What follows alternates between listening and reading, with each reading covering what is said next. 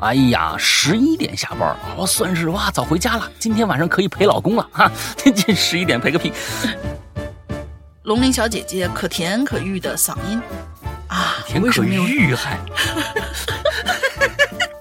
哇，你是你在别人的心里是这样的一个 一个一个形象哦。大概大概他对那个就是什么什么，就就之前不是讲了一个什么故事，叫什么狐狐狸精的那个，印象深刻吧？那个我自己听着也挺想吐的。我们把前面的脑组织清除干净，就可以看见脑球体了。他腾一声，我就坐起来了。啊！我心想，这是多少钱的项目做到这个程度？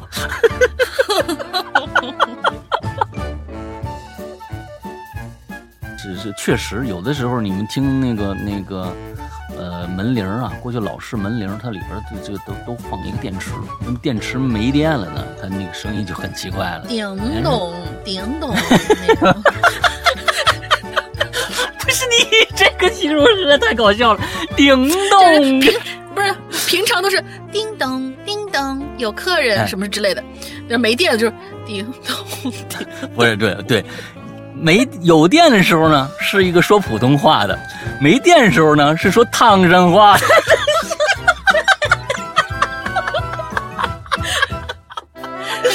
叮咚！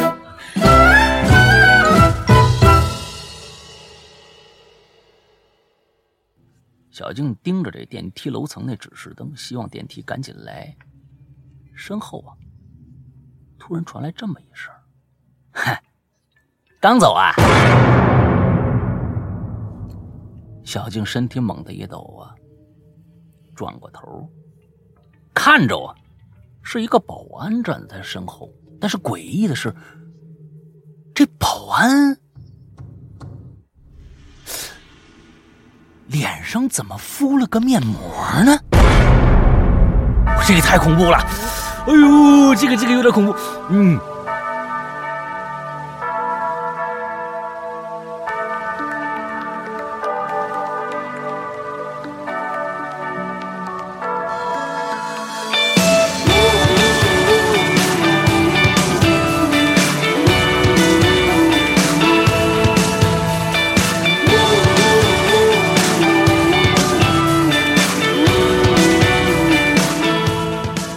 各位听众，大家好，欢迎收听《影流连》，我是石阳，我是大玲玲呀，又来到了非常快乐的周一的时间啊！之后我们又要开始一个新的一周了。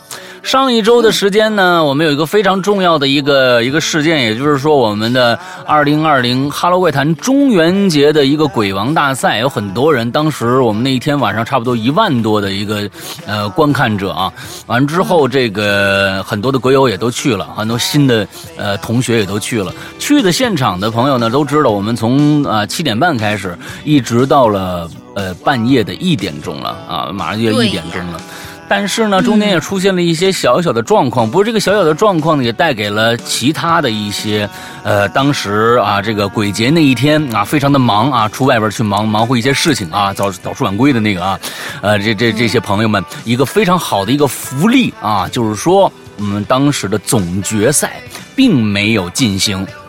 我们一共三轮的比赛，只进行了两轮。而在本周三的晚上九点开始，是我们的二零二零哈喽怪谈这个中元节鬼鬼王大赛的一个总决赛。今就在这个星星期三的晚上，我们还有四位的这个参赛者要在呃本周三的晚上九点开始要决出一个鬼王的称号，所以请大家注意啊，请大家注意，想来看的千万不要把这一次的机会再错过了，因为呃。不过，特别建议大家要去看一下我们的重播啊，《哈喽怪谈》在在我们的《扬言怪谈》这这个花椒直播《扬言怪谈》里边看一下上周二的这个重播，因为里边有很多很多的扣为什么呢？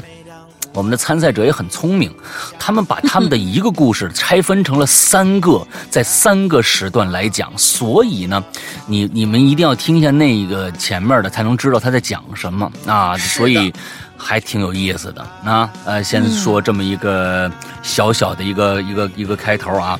就是我觉得也也也嗯。挺感慨的，就是嗯。就就这个事儿，你说本来中元节大家都说是哎呀，给给给逝去的那个祖辈们烧烧纸，然后早点回家，嗯。早点睡觉就得了，别惹事儿。嗯嗯嗯，咱这可好家伙，当天晚上、大半夜的、嗯。聚集了一万多人在那讲鬼故事，哎，就是这事儿这个我们想想都特别特别刺激。我。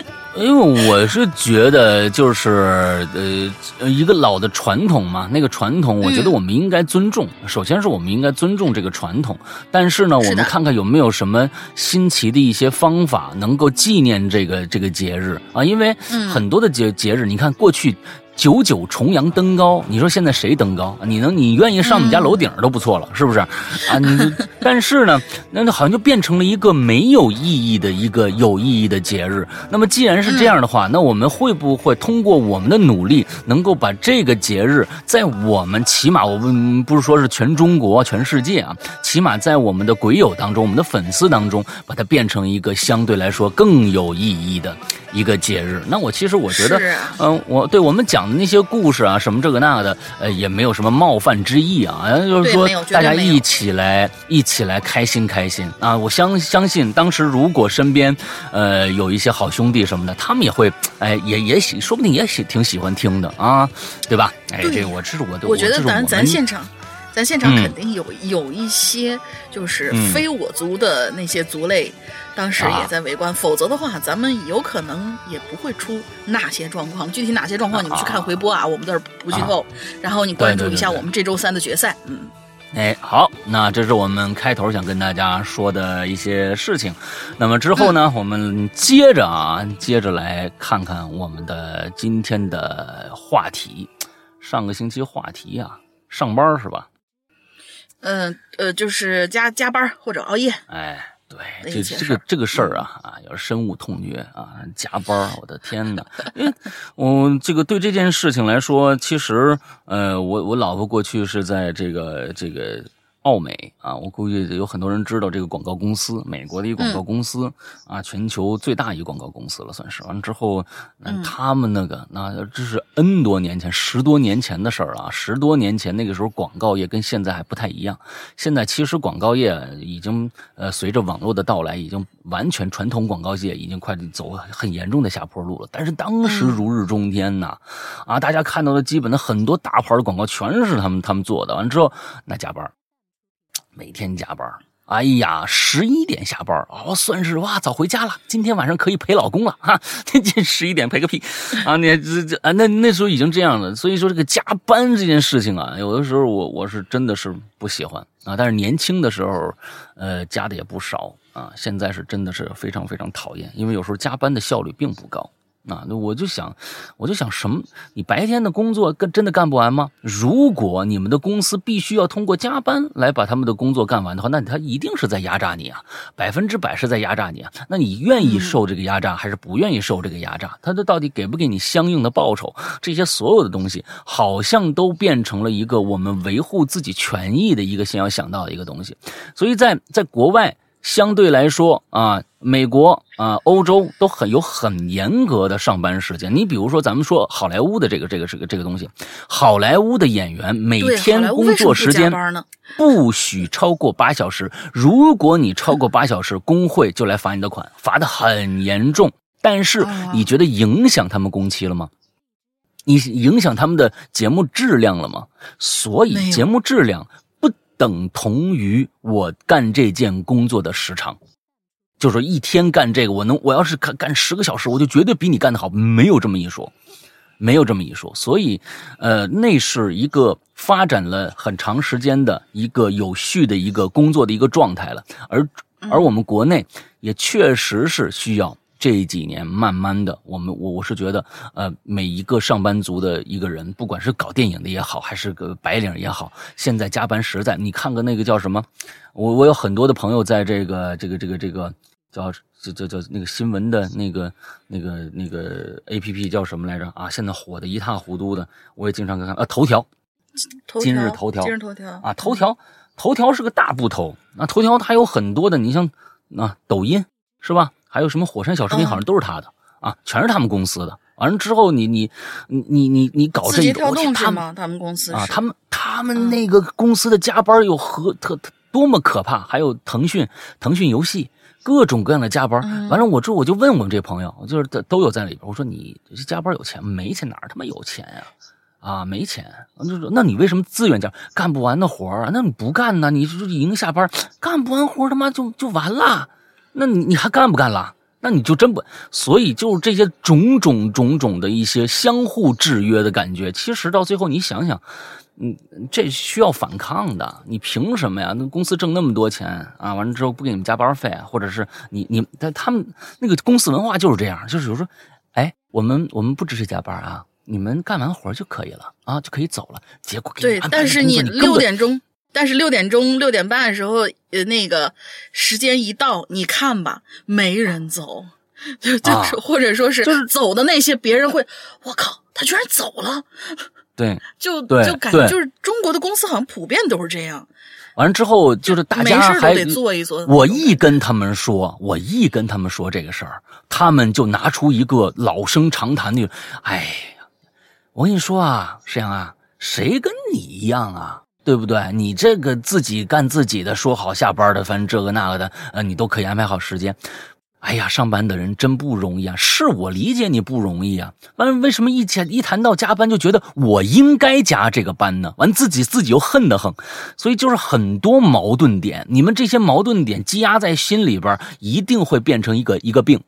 我跟你说，真的，要是跟别人说，哎呀，我们忙着呢，我们特别忙，把忙当成一种骄傲。有的时候一想，我操，公司他妈的太不像话了，怎么样怎么样的，我们这这这辛苦干，你看看他们这些，完了又变成了一种抱怨。这种抱怨加这个什么的话，一定会但哪天就变成了一种爆发。那那种爆发会带来什么样的后果，我不知道。但是其实我是因为，我是认为自己的个人的呃这个权益千万不要放弃，这是你应有的，并不是觉得我我我我是螺丝钉啊，我是雷锋，我多干一点就怎么着怎么着了。其实千万不要有这样的想法。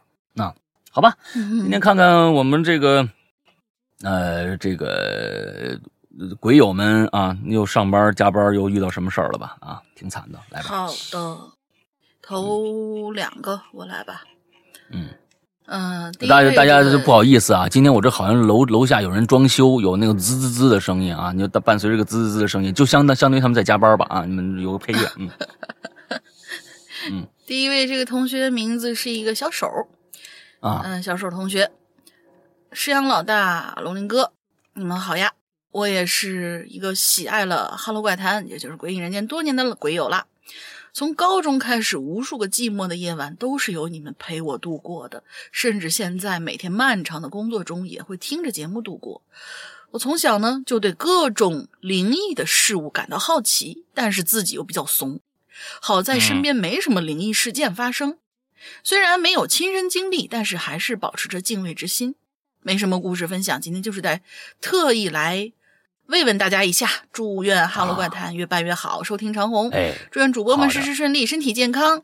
现在的我呢，也是刚入社会的新手，希望有着《哈喽怪谈》的陪伴，努力更努力的生活，也能和《嗯哈喽怪谈》一起并肩成长。最后还有一句：“哈喽怪谈牛掰！”好，特别好嗯啊，那是彩虹屁啊，我就喜欢这种这种留言这种越越多越好，嗯，下一个，说明大家，说明大家生活的都很好，没事儿。嗯，嗯就是有的时候遇见那种危险，不是说你冒头还要过去看看，哟，这是什么东西啊？呀，一女鬼，那就是好事儿。我们希望你没什么事儿。嗯，要像这次我们的这个鬼王大赛啊，嗯鬼王大赛那个，我我有好几个受访者，我过去说，哎呀，谁谁谁，你咱咱们今天有鬼王大赛来一起参加呀？他说，哎呀，石阳哥实在是抱歉，那能讲的全都给你讲了，我都交代了，我都交代，我最近真的没犯事儿，我最近真的没犯，我说就好好好好好好好，这个呀我才开心呢啊，你对。你你不遇到这个事儿我才开心呢，特别好啊，你就嗯。就就希望你一直不犯事儿啊，嗯，来下一个，嗯，所以说遇到遇到，我就再多说一句啊，就是说遇到有些那些呃，就是某一些平台那些评论区啊，总有一些人说是什么，哟，这现在的这些嘉宾都不如以前那么可怕了，一点意思都没有。我心说，要吧，您来讲。呃，啊有我我看到过，发节目的时候有看到过。我说也，我心想，要不您来讲一个比他这个特别特别吓人的那种，而且都是你亲身经历的真事儿，是这样啊，要么我就尊重一下。嗯，他们这些人呢，也有一个固定的思维，我觉得呢也不能全怪他们啊，也不能全怪他们，他们总认为这是节目效果。很多人一直认为把我们的某一些访谈节目认为是节目效果，他认为可能在下面已经编好了，完了之后上来，因为很多，因为香港的百分之八十到九十的灵异节目，那些视频节目、一些音频节目，全是编出来的。全是编的很少的。凤对凤毛麟角里边有一些真实的啊，真实的东西，尤其是视频的，视频的更多，百分之我觉得他们里面百分之百都是那里面的节目都是假的，就是就去那儿晃一下就完了，怎么着怎么着的，为了节目效果。但是我们真的不是为了节目效果。第一个，我没时间编这种故事去，我要有时间我都编编几个小说多好，对吧？另外一个，这些这些受访者们，嗯，把他们的这种经历分享给大家，也是做了很大的一种心理的一个斗争的。谁没事儿过来跟你讲，我每天看能看着鬼啊，对不对？所以我不管这里面也有可能有，也有可能有人确实是自己编出来的，或者他的故事并没有那么恐怖，但是经过他的艺术加工，变得很恐怖。那我觉得博你一乐，那你当时乐了，或者害怕了，或者怎么着了，哎，你应该感恩。应该感恩，哎，我们就确实是，但是我也理解他们啊。就最近的很多节目，我跟大家说了，不是每个人的经历都是一个呈一个指数型往上增长的，那哪一天你肯定被自己吓死了。那我们嗯越来越恐怖，越来越恐怖，最后没边儿了。听我们节目，听第一第一声，嘎嘎啦一声就死了，你这这不可能，这不可能。所以呢，我们要有看看辩证的方法，看看这个所有的事情啊。我们的节目，它的这种指数啊，恐精彩指数，它也会是啊随呃价格随价值上下波动的，你知道吗？嗯，所以不要、不不要那么多话，你就听就跟你就跟你看电影似的，你看你当时你看就觉得啊，那个山村老师多么可怕，多么可怕。到了后来，真的是导演用什么样的方法才真正能够吓到你啊？没什么办法了，已经，所以就只能看这里边谁拍的最好，呃，他的故事比较有意思。就只能是往这方面看了，一个是喜剧，一是恐怖，最难做了。说实话，真的是。好吧，来下一个嗯，下一位同学 Gabriel 是吧？应该是 Gabriel。呃 Gabriel，嗯、请龙鳞小姐姐读这个，嗯，对，读这个。他说这个加班这事儿啊，有有有，太有了，而且就发生在今年。呃，这这位是之前来过我们，给我们留过言的，她跟她的神父老公，嗯就是我们当时还在说，说是那个，就是以就是外国的那种神学神学生是可以结婚的，好像是我们当时还讨论了一下。他说我和我的神父老公结婚之后，在教区财务部门里任职，因为今年疫情，教堂都关闭，平时除了做饭和打扫卫生的阿姨，基本没什么人来教堂。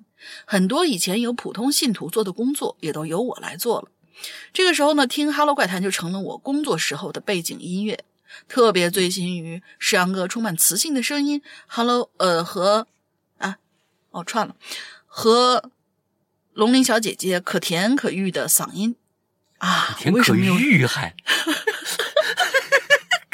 哦，就你是你在他别人的心里是这样的一个一个一个形象哦。大概大概他对那个就是什么什么，就就之前不是讲了一个什么故事，叫什么狐狐狸精的那个 印象深刻吧？那个我自己听着也挺想吐的，嗯，嗯，哎，我怎么就没有这样的声线呢？不过也是在收听的过程当中，有一次啊，真是把我吓得不轻。还记得那是三月末，就今年三月末的一个晚上，财务嘛，周末是最忙的。我那天在办公室，呃，在办公室忙到很晚，实在做不下去了，就打开怪谈，嗯从过去往现在挨个听榴莲。嗯大概是后半夜吧，呃，我一边盯着电脑电脑屏幕上的 Excel 表格，一边听着龙鳞英子，好像还有晴雨吧。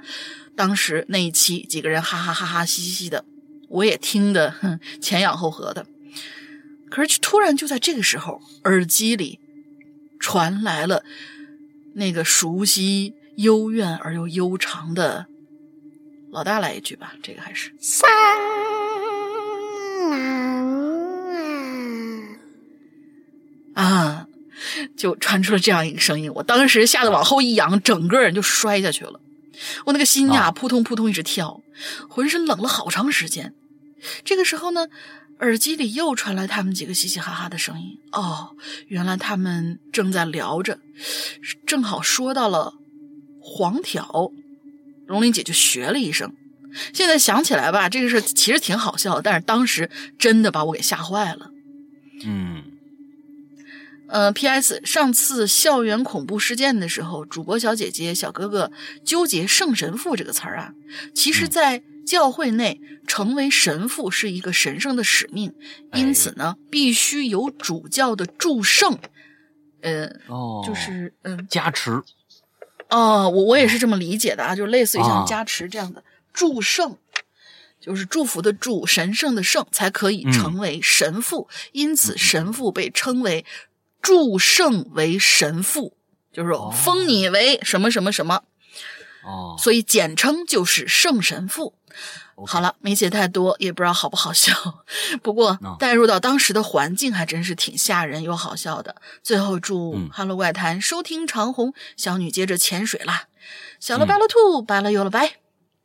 他就完了之后，那个这种事儿啊，你必须看现场啊！你不看现场的话，你就觉得哎呀啊好啊，就这么一个事儿。但是你们想一想，如果你半夜听着听着，忽然一听着吓一跳，完了之后整个就摔摔往往后就摔过去了，完了之后起来觉得还自己挺搞笑，那确实是啊，这个这个经历还是挺有意思的。那说明我们的这个三黄挑的这个三郎啊，真的是深入人心啊，深入人心，这我也挺高兴的啊，有这么一个相当于这个代表节目的一个品牌的声音嘛，对吧？嗯。下面一个朋友叫势啊，势力的势啊，老大好，大林好，当了多年的水鬼啊，也没能提供一个有用的故事啊，我非常的愧疚啊，我自得出去啊，自刎以谢天下啊，这个这回呢，我找了个故事啊，还不错，嗯。贴过来呢，给贴哦，贴过来，他找一个故事啊，贴过来给大家听听，关于夜晚的，应该不算跑题儿。B 站上有个日本声优讲恐怖故事的视频，是从油管搬过来的。其中的一个啊，名叫“客房”。哎，客房啊，客房开始啊，他这个写明出处非常好。哎，写明出处了。但是他说是有个视频，看来这个文字是他自己写的嗯啊，因为原来是个视频我估计他是文字自己写的。这是妈妈朋友的故事。二十多年前就职的公司安排他一个人去北海道出差，晚上住在札幌郊外的一座古老的商务酒店。他白天忙着工作，晚上才到酒店办理入住。洗漱完已经很晚了，困得不行，就准备睡了。躺下没多久，我突然听到走廊好像有什么声音，瞬间睡意全无。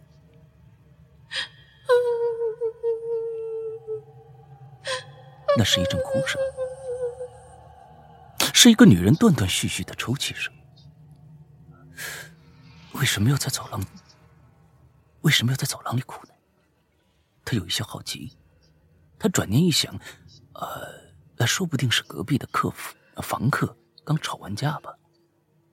这次出差很累，接着他又睡着了。但是没过一会儿，他又醒了，仔细听，好像还是那个抽泣声。他看看表，已经是深夜了。距刚才醒过来，大概过了一个多小时了。心想，怎么还在哭呢？这也太奇怪了吧！他看向房门，那个抽泣声突然就停了，然后就一点声音都没了。他心想，到底是谁在哭呢？他有点好奇，要不要过去看一看？接着，他就走过去了。慢慢的打开了门。哎，门外没有人，别说人了，外面一片漆黑，什么都看不到。可是，这是商务酒店的，走廊里一片漆黑，这不正常吧？就算是半夜，也不可能换暗开关的灯吧？什么东西？那这没没没没看懂啊！就算是半夜，也不可能换暗开关的灯吧？最重要的是，一片漆黑的走廊里，一个女人在这哭。难，难道我碰到什么不干净的东西了？他赶紧关上门，试着打开屋里的灯，但是所有的灯都不亮了。房间的灯不亮，厕所和浴室的灯也不亮。他摸索着床头，拿起电话的听筒，想要叫前台，可拨不通。当时手机还没有普及呢，联系不上前台，外线更是打不通。他不知道该怎么办了，只能蜷缩在角落里，祈祷天快点亮起来。终于，隐约之间有些自然光了。他站起来，拿起行李，逃跑一样离开了房间。到前台办手续的时候，说了昨天晚上的遭遇。前台小哥却说：“哈，呃，就算是半夜，我们也不会把走廊的灯关掉的。况且我晚上还会定时巡视每个楼层，怎么会一片漆黑呢？”说罢，就让另一个去他的房间检查，发现。屋子里所有的灯都没有问题。这个时候，他已经接近崩溃，精神恍惚了。前台的小哥看他情绪不对，关心的问：“啊，您没事吧？昨晚遇到什么事了吗？”这个问题很奇怪，就问他：“哦，啊，这、这、这，你看他这写的这个啊，那这少少一个主语。这个问题问的很奇怪，所以。”他问小哥为什么这么问，小哥就说：“哎，昨晚我巡逻到您房间门前的时候，听到了哭声。呃，您是不是遇到什么伤心事了？”他心想啊，原来那个哭声除了我以外，别人也听得到啊，就稍微的放下了心。啊啊，是啊。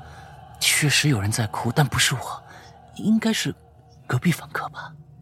前台小哥有点惊讶。哦，不不不不，我我听到的是您的房间。昨晚您隔壁没人住啊？这么说，那个哭声一直是在他自己的房间里。黑暗中有个女人。在他身边，一直哭到天亮。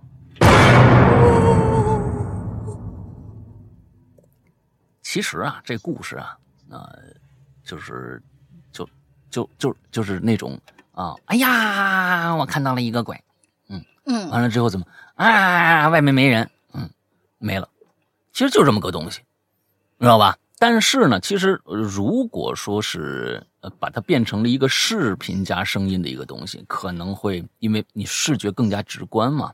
那里边放一个什么样的一个东西，怎么样布局一下，完了之后黑咕咚的旁边有个人影，你看着可能哇哦还有点感觉。但是你光听这故事啊，其实没啥意思。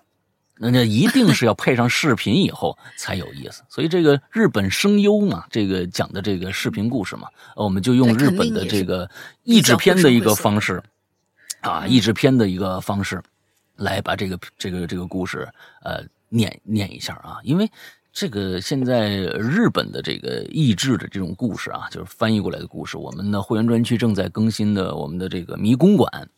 哎，它就是日本的，所以呢，里面的腔腔调调全都是这个啊！我都这个呃，来这个已经啊驾轻就熟啊，对对对对所以大家如果喜欢日格日本本格推理小说的话，啊就想知道，哎呀，这个凶手到底是谁的这种故事的话啊，嗯，可以去我们的会员专区来去尝尝我们的啊这个迷宫馆事件。啊，石角馆已经更新完了，现在你们去听石角馆还能听得到。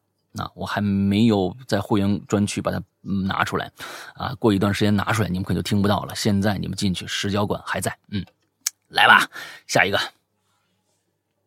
下一个，Michael 张克森，叫大猫，杨哥、大林，你们好，我是三群大猫，这是第三次来留言了。就这样，先开始讲我的故事吧。我呢，不是啥灵异体质，也基本没有遇见过好兄弟、好姐妹什么的。今天只是想分享一个简单的经历，告诉大家，一个人的气场可能真的会因为内心的一些想法和精神状态的改变而发生变化。很长的一句话，但是很有道理。我呢，非常非常的怕黑，睡觉的房间里是必须有光线的，开着小台灯睡觉是我从小就有的习惯。就在大概一个星期之前，我正在埋头苦读。看书看的眼睛花了，就抬起头来，咔咔咔，转了转酸疼的脖子。我这脑补的是楚人美的那个咔咔咔。一歪头发现，哦，已经深夜了呀，屋外面已经全都黑了。但这让我呢就不由得心头一紧，因为我最讨厌的事儿发生了，我没有在天黑之前拉好窗帘儿。为什么一定要？嗯。嗯嗯，为什么一定要提前拉上窗帘呢？是因为我右手边的一整面墙，呃，右手边是一整面墙那么大的一个窗户。白天其实还好，视野很开阔，但是到了晚上啊，太阳光一点儿一点儿消失的时候，黑暗就开始从窗缝里挤进我的房间。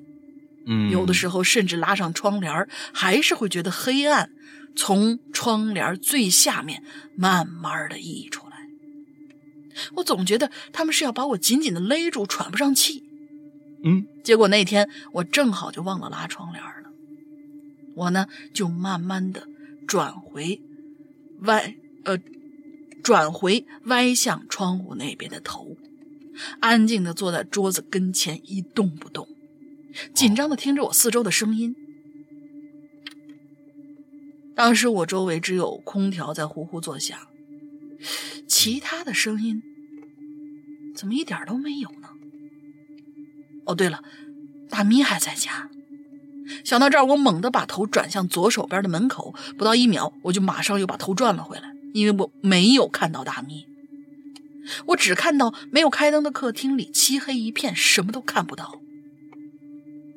我僵硬的坐在桌子跟前。缓慢的拿起手机，给我的朋友发了一条消息。我写道：“我家好黑，好想开一下厕所的灯。”嗯（括号呃，出了我房间左手边就是厕所，是距离我出房之后最近的一个光源。）嗯，等消息刚发过去，厕所突然就出来了，啪的一下，灯自个儿亮了。其实我虽然真很感谢这个亮光啊，但是当时我只有头皮发炸的感觉。我终于忍不住了，我大喊着就朝客厅跑过去，打开了灯，又跑回来，快速拉上窗帘嗯，灯亮了，窗帘也把外面的黑暗隔开。啊，我深深的吸了一口气。确实是一个很简单的经历，但是我想说，在此之前，我基本可以说是这种事情的绝缘体。但是随着自己慢慢长大，对于黑暗的恐惧愈演愈烈，再加上最近几年一直追求梦，一直在追求梦想的道路上经历坎坷，我感觉自己的气场也在发生微妙的变化。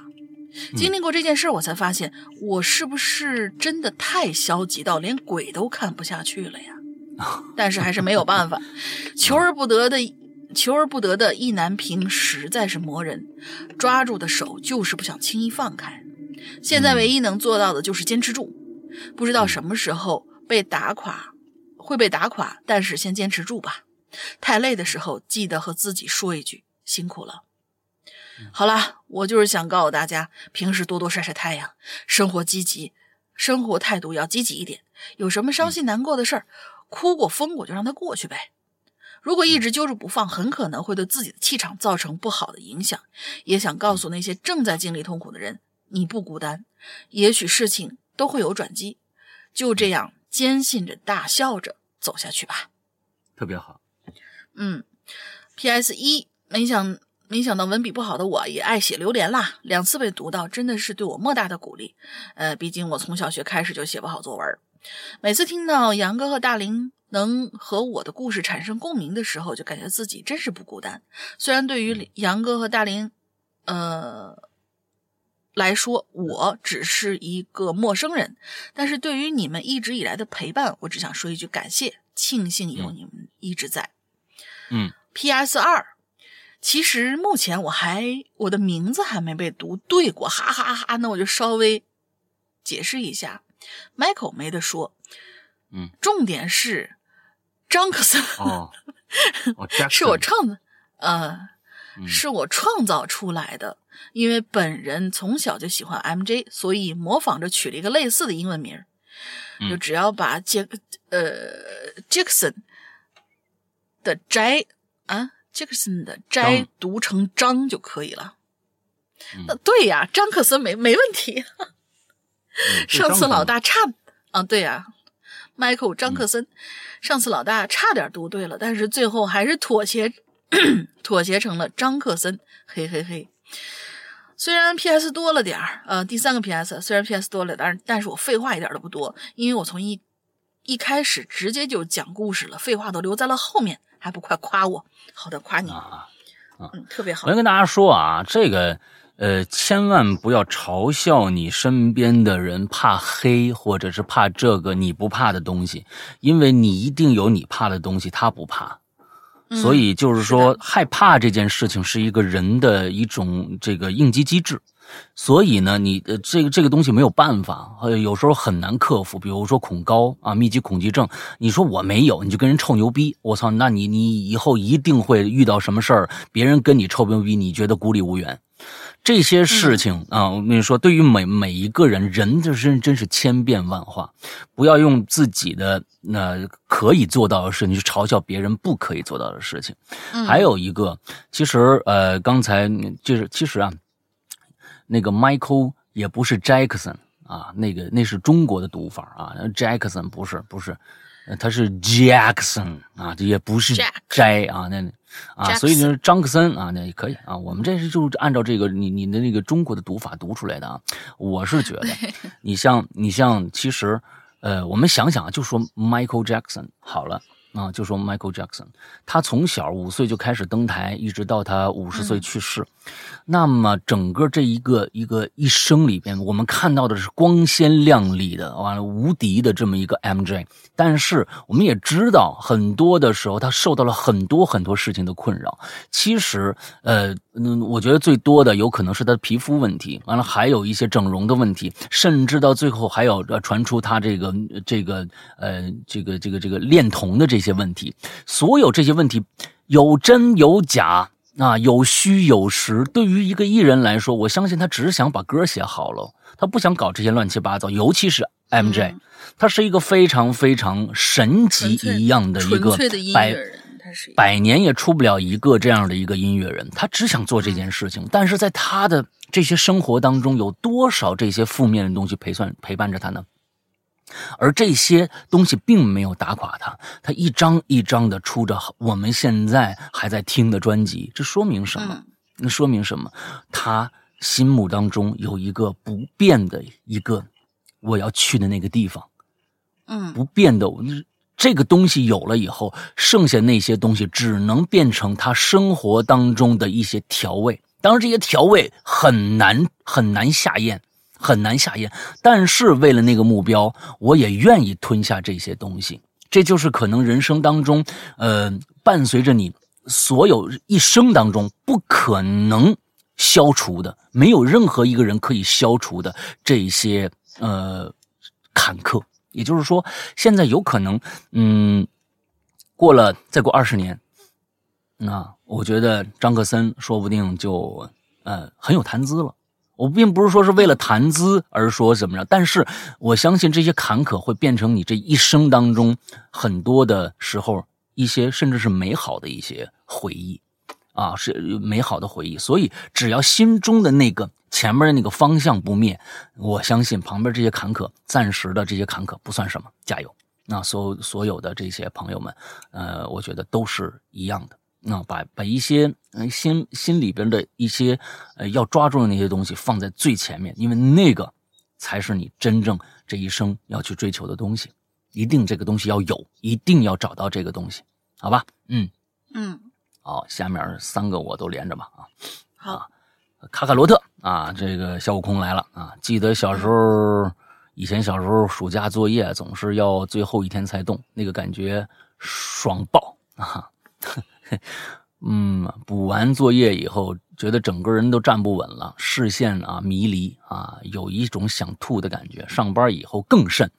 呃，奉劝大家能不熬就不熬，但是这个其实很难做到啊！爱鬼影，爱老大，对拖延症这个问题啊，呃，我觉得很难治。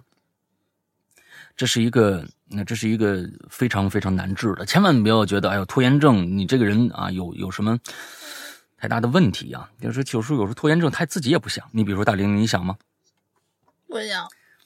嗯，对，但是有时候就没有办法。啊，我认我我见过的拖延症最严重的就是大玲玲，那我没有没有之一啊，没有之一。嗯，大英大玲拖延症很很严重，但是你你跟他说道理没有用的，你你跟任何拖延症的患者啊说道理说大道理没有用的。但是呢，你可以用其他的方式引导啊，但是这个引导他得看他吃哪一套，每个人都不一样。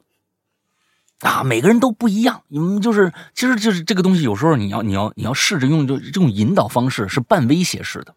他其实为了克服他的这个。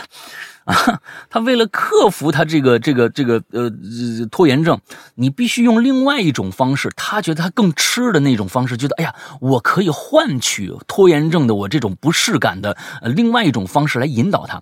而我就是试了很多，还没有找到啊。大大玲玲是一个百毒不侵的人啊啊，没有啊，是一个百毒不侵的人啊。所以这个卡这个拖延症只能是其实是呃最好的一种治疗方法，真的。是自己，就是患者自己啊，能够呃慢慢慢慢的调整，就是告诉自己，我就跟健身一样，很多的东西其实为什么健身也难呢？很多人坚持不下来呢啊！你看我这个已经坚持五百多天了，五百多天呢就就断了啊！我现在就是这个运动呢也是断了，一一个星期能跑个两次三次就不错了。那但是，嗯，这就跟锻炼一模一样，就是说我今天有没有什么动？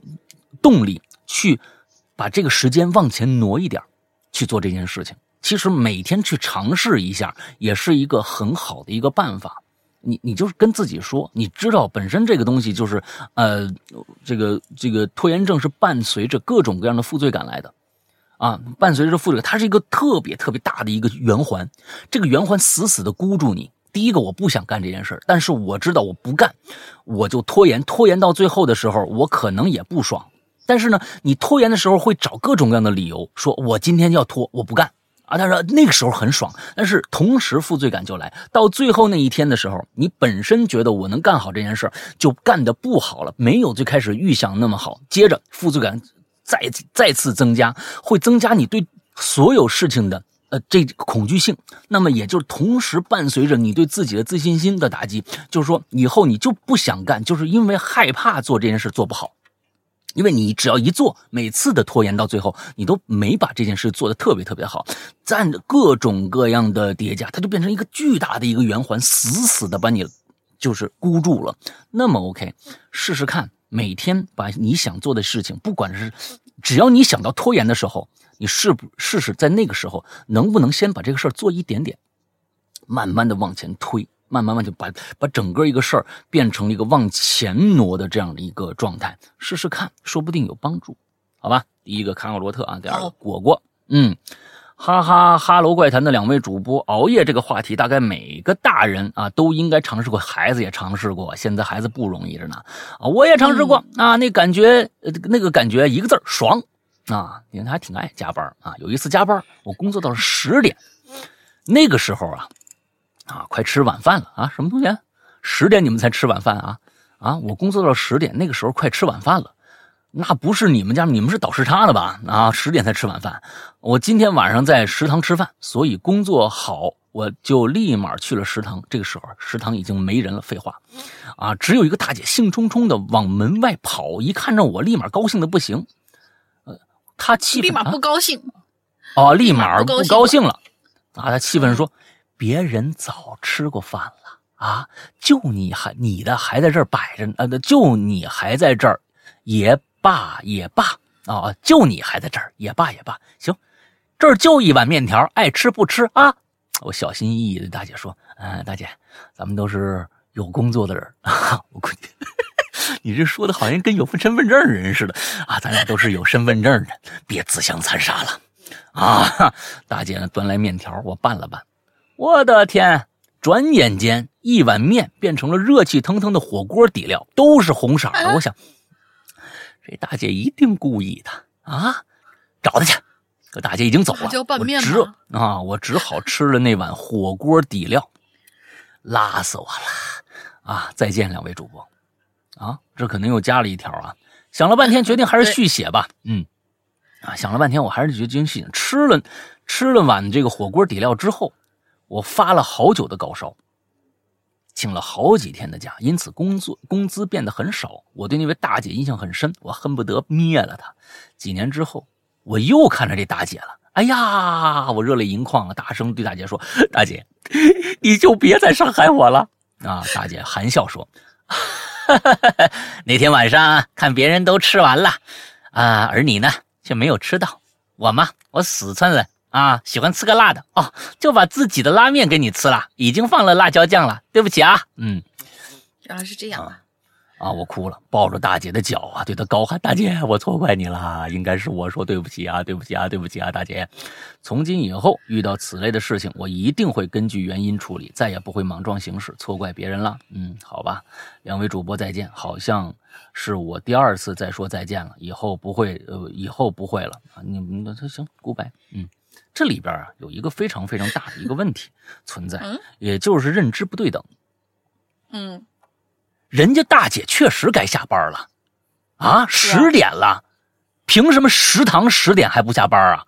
你大学里边你食堂哪个食堂十十点？我说不定啊，我我们那个时候是老老学校，我们十点八点就没没没人做饭了。那现在说不定为了挣钱，那时候还有夜宵呢，是不是啊？但是十点了，人家食堂人家有规章制度的。啊，十点了，人家该下班了，你凭什么进去说啊？啊，咱们俩都是有工作的人，别自相残杀了，弄的就是你啊，活该！我跟你说啊，活该！你不要把你自己该上班的时间，觉得我加班了我就有理，你食堂就该上班，不是这个道理。每一个世界都不会围着你转，那每个世界都不会围着你转，所以，哎，不要把自自己的这个中心呢放得太高了啊。好。啊，这个啊，下面一个，我插一句，我我插一句啊，就是我我所知道的啊，就是也就只有有这种十点才吃晚饭的，是什么地方呢？也是认识了我室友以后，我才知道，新疆他们那边他们的时差比咱们晚两个小时，所以他们十点钟吃晚饭是很正常的。人家那边是因为泰山 太阳落山的早，啊对对晚，人家那边其实十点就是八点，人家吃吃饭很正常啊，那吃饭很正常。对，嗯，下一个 rain rainly wayan really wayan 啊，完之后这个呃这个湿拉拉的维恩湿拉拉的维恩啊，这这这个名字叫湿拉拉的维恩啊，湿拉拉的维恩。两位主播好，我是潜水半年又浮出水面的湿拉拉的维恩，算了啊，还是叫我你看。村雨吧，你看村雨啊，跟跟这个这个湿拉拉还是有关系的啊。加班倒是没有遇到过什么灵异事件，不过可以来分享一下我第一份工作的辛酸泪。大学毕业，同学介绍我进了一家著名的保险公司做电话销售，那真是早出晚归呀。早上六点起床，晚上十点钟还没下班呢，业绩不好就得加班，真的是太痛苦了，而且。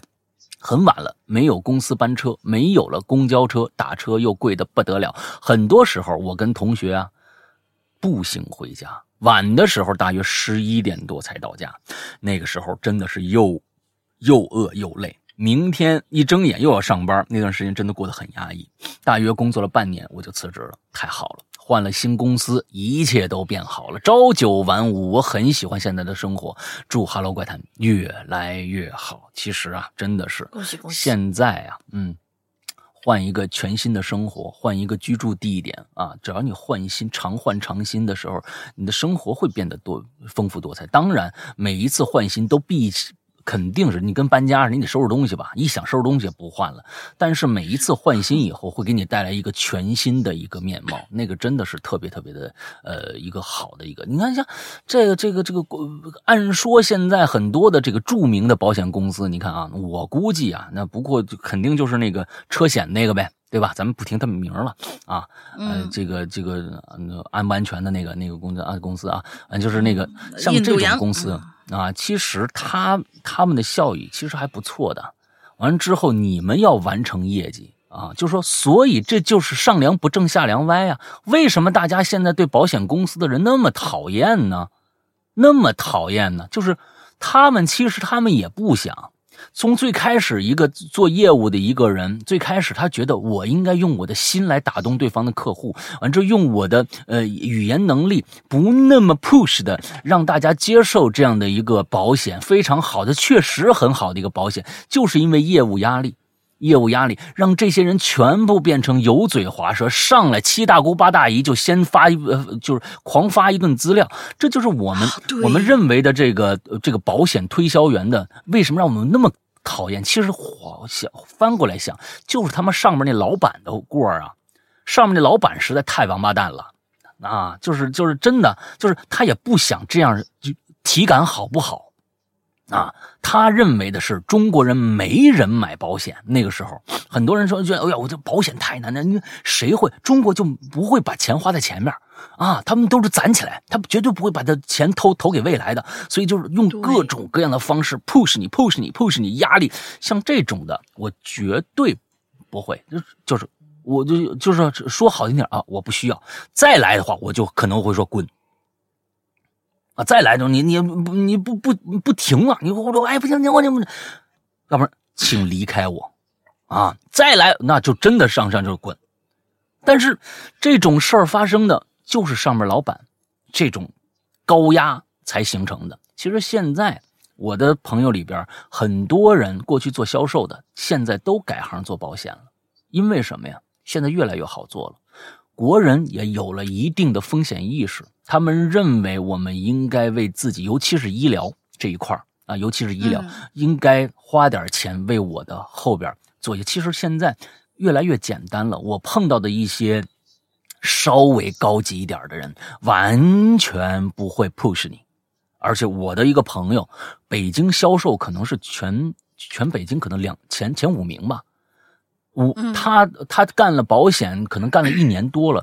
我们一起聚餐，经常聚餐，从来跟我们桌上的所有人不提任何一句保险的事儿。这就是高情商，对对对对对对对，这就是高情商。之后你需要的时候，你第一个就会想到他，你第一个就会想到他。是，但是人家不做你这摊生意，人家挣不着钱吗？一样，人家北京前前销售，但是我不知道人家跟不认识的人去怎样去推销保险，那我可就不知道了。但是我相信，这个里边是有艺术的，不是你我每天早上几点起床，晚上几点下班，呃，感感觉忙起来忙成什么样啊，过得非人类的生活就能挣着钱的。嗯，不。这是里边有有门门道道的，是要学习的，可能甚至还是需要天赋的。这个点是的，真的与人交往，这个确实是需要天赋啊。嗯，让我一份保险卖不出去啊，刚说两句我就急了，你知道吧？吵起来，吵起来了！你这个人怎么那么无知？我跟你说，这个东西很好的。啊，好吧，啊，好吧，下一个来了。哎，我那你稍等一下，我我插一句，我说是那个呃，看来看来我认识的这个就是以前我的那个呃高中时候的同学，确实确实是像老大所说的这种，他是有一个卖保险的一个艺术的，我就突然想起来他来了。嗯，自从我们两个毕业了以后，没什么联系，但是有一次特别巧，坐公交车的时候。碰上了，然后呢，我们俩就互相加了微信。我就特别担心什么，我一问就是大概可能在车上肯定要聊两句嘛。我就呃一问，他说啊，我最近我我在保险公司已经干了好长好长好长时间了，可能差不多十来年。然后他又说是呃加个微信吧。然后我就想啊，我对保险的那个那个概念是一直都停留在那个，哎，我给你发个这个吧，哎，我给你建一个那个吧。我但是自从我加了他以后，我从来没有见他在朋友圈发过任何跟保险有关的东西。我们俩聊天也不，就是我，然后我就、我就忍不住我就问他了，我就说是，我说，哎，我发现你不经常发发类似像保险那样的一些东西啊。他说，嗯，不发。我说为什么不发？他说是，嗨。有需要的人自然会来找我，知道我的职业，有需要的人自然会来找我。他们需要我去跟他们解释一下哪个东西比较好，给他们推荐一下，说一说是可以的。没有需要，我不会去那个什么的。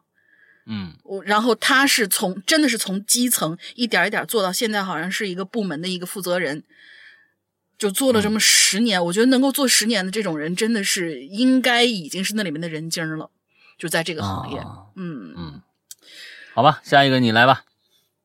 下一个，心有胖虎，细嗅蔷薇。哎，为什么是胖虎？人家不是猛虎，这名字特别好，有诗意。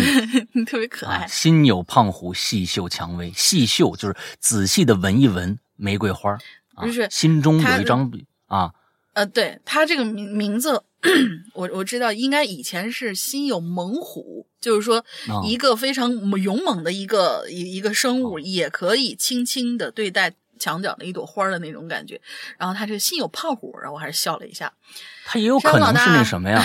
心有猛虎的话，我就我就我就猛虎下山了。但是心有胖虎的话，我只能细嗅蔷薇，啊，也有可能是这样 萌萌哒的那种。啊，萌萌哒的嗯，商老大好，大玲玲好，我今天我来占个楼，讲一个我刚工作时候发生的事儿。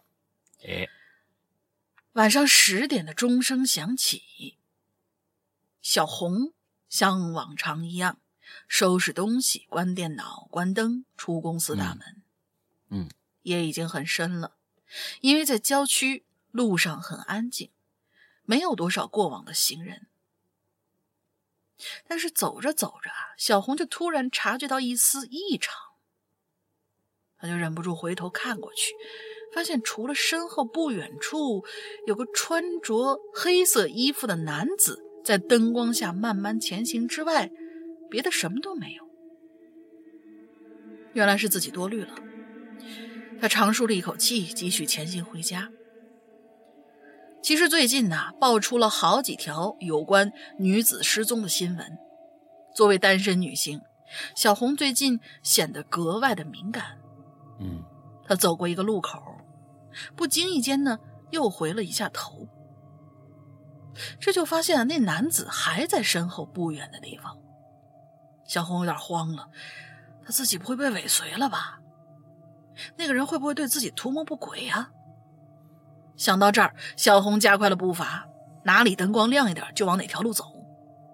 好像只有这些亮光才能给自己一些安全感。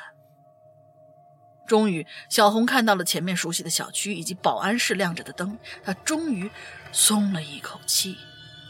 再次回头看过去，身后的路灯下什么也没有，而远处除了黑暗，也看不到其他人。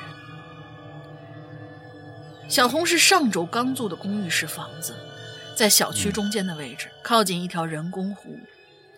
通过湖上的小桥就能到达她的住处。此时，桥上泛着微弱的灯光，她走在上面，踩的地板，踩的地板咯吱咯吱响。走到桥中间的时候，又隐约听到后面有脚步声。回头一看，还是那名黑色衣着的男子，仍旧在自己身后，一直盯着自己。嗯小红吓坏了，什么都顾不上，连忙跑回家去，拿出钥匙开门关门，像虚脱了一样坐在门后，大口喘着粗气。可突然，他听到外面有上楼梯的脚步声，然后就是钥匙声、开门声。门被打开了，小红一脸惊悚的看着门外。哦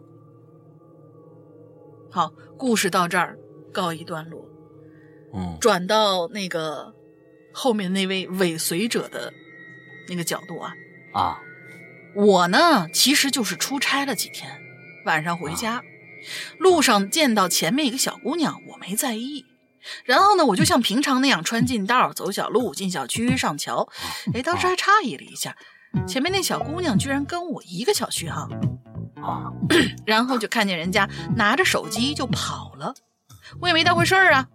上楼梯拿钥匙开门，推门就看见一个陌生女子坐在家里，满脸的泪水，一脸惊恐的盯着我看。啊，我当时真是一脸懵逼啊，半天没反应过来。然后就是好一阵劝，各种证明我我真的住这儿，这才打消了人家报幺幺零的念头。这位小红呢，应该是刚毕业，因为没钱嘛，才找合租式的公寓。刚好呢是在我出差时候搬进来的，跟中介也没搞清楚合租室友的各种情况。反正啊，这事儿就是闹了个乌龙。然后我我我我是吧？我我胖虎，我这么正气凛然、和蔼可亲，呃，善解人意。等各种优点，反正夸自己不要钱嘛，就多夸几次。第一次被误会成色狼跟踪狂，也是令我尴尬不已，印象深刻。啊，但是要劝大家啊，一个人租房一定要小心，特别是合租房，一定要搞清楚合租室友的情况。女孩一个人在外面要保护好自己，当然男孩也要保护好自己。哎，好了，最后祝《哈喽怪谈》越办越好，两位主播越来越嗯。没词儿了，那就七月快乐吧，心想事成，万事如意，人见人爱，花见花开。我是三群过来站楼水铁打流水账的新友胖虎，细嗅蔷薇。哎，这种事儿啊，我估计现在越来越多发生多了，就是因为这个合租去确实是这样。但是呢，你们细想，啊，你们细想他这名字，就有点不怀好意了。哎。他是胖虎，小红是蔷薇，你们想啊，你们自己想啊，哎呀，就有点这种人，脏心眼子，别乱想，别乱想，挺好的。心有胖虎，对，细嗅蔷薇，对，也许他把咱节目也安利给人家室友听，但是一听到你这儿啊，有有有别的想法，可能又，说不定人俩现在已经对吧？您说就就就增加了一些革命友谊呢，对不对？啊，那你文文也没问题了是吗？啊，升华了，升华了。接着啊，下下面仨也还来我吧。嗯，那小样啊，那小样。山羊哥、大玲，你们好。这个那小样啊，我就一直想知道他是谁，因为这个那小样啊，几乎每一场我的直播全都在，但是从来基本不说话。那之后每次都能看着他能送我点礼物啊，那每每次都能念着他的名字，到最后我的直播他也每次都在。嗯，哎，这那小样我不知道是不是戴小样的小号，应该不是。我问过戴小样啊，戴小样说不是。不是。哎哎，好，诗阳哥、大玲玲，你们好，我又来留言了。熬夜真不是一个好习惯，我的工作经常会熬夜，导致我生物钟紊乱，经常刷刷抖音就是一宿。啊，那是那那是你熬夜刷抖音吧？那个 这个你不能说那熬夜啊。那那天我自己在家，心想早点休息吧。那自己在家睡呢，还是挺怕的啊。听说睡觉的时候啊，这个鞋呀。朝向床，这鬼呢会踩着鞋上床。于是啊，我把鞋一只朝里，一直朝外。你这是什么心态啊？心想啊，鬼要是上床啊，我先摔他一个。嗯，我先摔他一个。你这好家伙，你这，嗯，你这这这胆儿太大了啊！躺在床上我又无聊，就听这《长安十二时辰》。心想啊，听着听着就睡着了。可是故事跌宕起伏啊，我是越听越兴奋呐。哎呀，这个张小静啊，这个张小静怎么样了？这心想可不能这样了。于是打开这个荔枝，选了这个妹子采耳的助眠呃助眠的白噪音。啊，妹子轻柔的声音和沙沙沙的白噪音，让我感觉呀，当年在成都采耳的舒服感觉啊，又回来了。迷迷糊糊即将入梦之际，又听到一句妹子轻柔的耳语传进了我的脑海。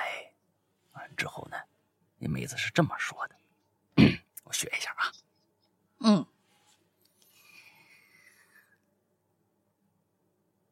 哪儿去了？哎，我怎么找不着这句话了？哪儿去了？迷迷糊之间，哦，来了，来了，来了啊！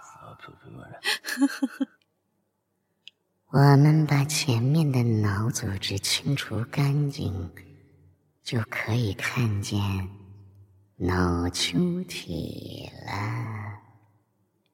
他腾一声，我就坐起来了。啊！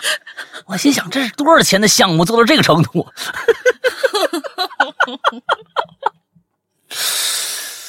啊，这个脑组织清除干净就能看到脑球体了。再倒回去，我听，嗯，没听到解剖学的内容啊啊！我心想，嗯，我还是听《长安十这十二时辰吧。嗯，于是第二天啊，我又顶着黑眼圈上班去了。最后祝这个节目收视长虹啊！现在很多的年轻孩子呀，哎，我身边真的是要多年轻有多年轻。你说刚上班的二十三四的啊，呃，这个五六的。七八的啊，三十好几的，失眠的情况真的是越来越严重了，啊，真的是越来越严重了。其实这里边有很多很多东西造成，有很多说啊压力太大，当然有压力，但也有睡得着的人呢，啊啊，有很多的也是说我回去啊，我真的是一天我自己的生活完全没有，我就靠这一晚上这点时间，我是想干点自己的事儿，越熬越晚，越熬越晚。好多好多种原因，但是真的是，呃，我觉得就是现代生活实在让你可以分神的东西实在太多了。比如说抖音，抖音这个东西让很多人啊证明了自己的价值，但是又让很多人真的那个那个抖音真的是有毒的。我我哎呦我天哪！以前我不信呐。以前我不信啊，我把我把抖音训练成了一个我我我弹吉他的一个一个呃这个学习的一个东西，我把自己的抖音抖音的大数据太可怕了啊！我只只接收跟吉他或者跟音乐相关的这个这个视频，他所以都全给我推那个东西。但是呢，某一天开始，我因为了一个小女孩那个小女孩模仿这个岳云鹏，给我笑坏了啊！我就关注了一个她。之后，我的抖音就一发不可收拾，全是这个，越看我越开心。一抖一抖音，我发现我操，半个小时过去了，我天哪，这个东西比打游戏还恐怖啊！你知道吗？真的是太可怕了，有毒，有毒，嗯嗯嗯嗯，有毒啊！啊，就到底应不应该禁掉抖音啊？我这就觉得持保留意见啊。迷茫，下面一个 迷茫无助。但能吃啊！迷茫无助，但能吃。世阳哥、大玲玲，你们好，我只是上来换口气儿啊。哈喽，怪谈牛逼啊！我听过很多的恐怖有声作品，可是呢，自从听了鬼影以后，其他的恐怖有声作品简简直入不了耳朵。无论是作品质量，还是播讲方式和音质啊，我大哈喽怪，我大哈喽绝对是顶尖的。哈喽，怪谈牛逼啊！行行行，你多吃点，多吃点，哈哈哈哈哈，挺好，我得开心，我天，嗯。啊，这个呃，接下来这这这是一，哎，我一加点儿我就不知道该怎么念啊，我得我得我得我得我得，Chloe 吗？Chloe 不是吧？我不知道这个是 Chloe 啊啊，Chloe 啊，这个应该是一个法语的写法啊，或者是哪儿的写法，不知道啊，什么还有那对对，嗯啊，两位主播好，温少又来了啊，关于这个熬夜的故事，我只有几个啊，文昭吗？哦，黄昭君的昭吗？啊，王昭君的昭，温昭啊，温昭啊，好吧，好吧，好吧，哎呀，文盲了。前几天呢，因为中考考完了，半夜追剧啊，是很长时间之前呃播的这个《延禧攻略》，哈哈，追到凌晨一二点吧。啊，听到外边有声，寻思是我们家猫呢在外边玩，没留意，继续看。哎呦，看了大概一集吧，外面又出了这个声了。我寻思，嘛玩玩，嘛玩，一直想啊，真是打扰我追剧啊，出去看看吧。嗯，打开门，这应该是一天津姐姐啊。打开门去外边看看，有到底是嘛玩意儿啊？发出这种这个干嘛呢？啊 啊！结果啊，结果呢，这个猫好好的睡在窝里，自自自来我就怕。自来我就怕黑，出门鼓足了勇气。看完外边后，我害怕了，是不是有好朋友在身边？于是我飞快的跑回我的屋，把灯打开。我不知道是不是只有我有这样的感觉，后面有好朋友追我。我现在啊也没弄明白到底是哪儿响啊。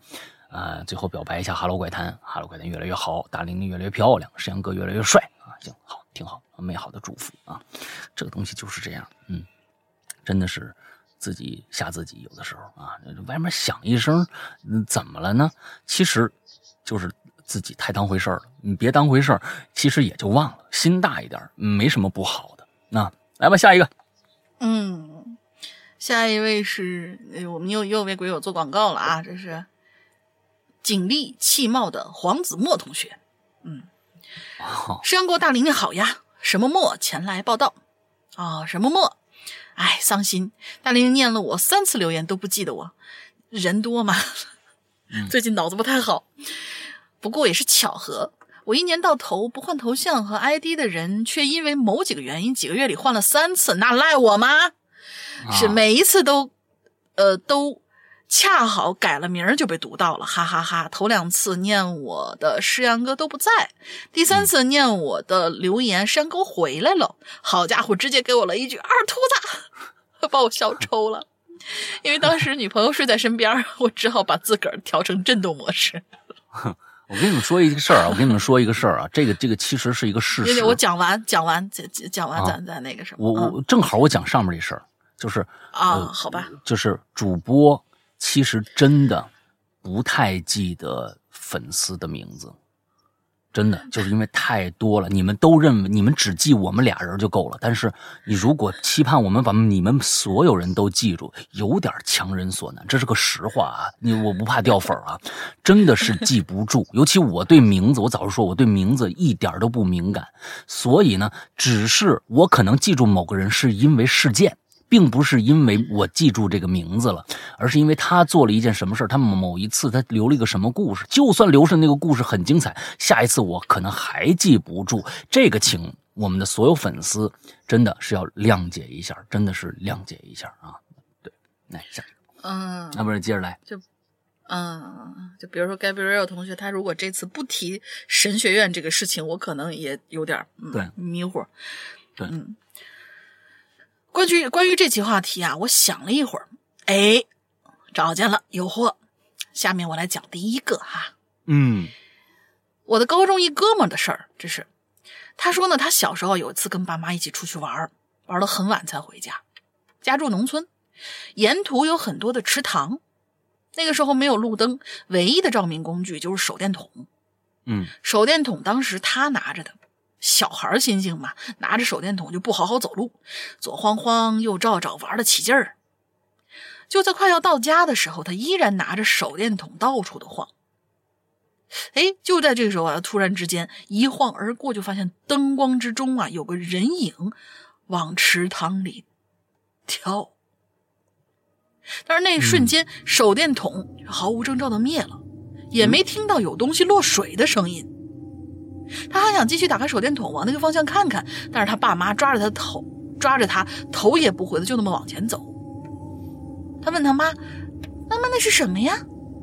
妈妈不出声，然后又问爸爸，爸爸也不回答，只是默不作声的牵着他往前走。走出一段以后，手里的手电筒哎，自个儿又亮了。第二天早上出去上学，看到隔了几户人家的搭灵棚。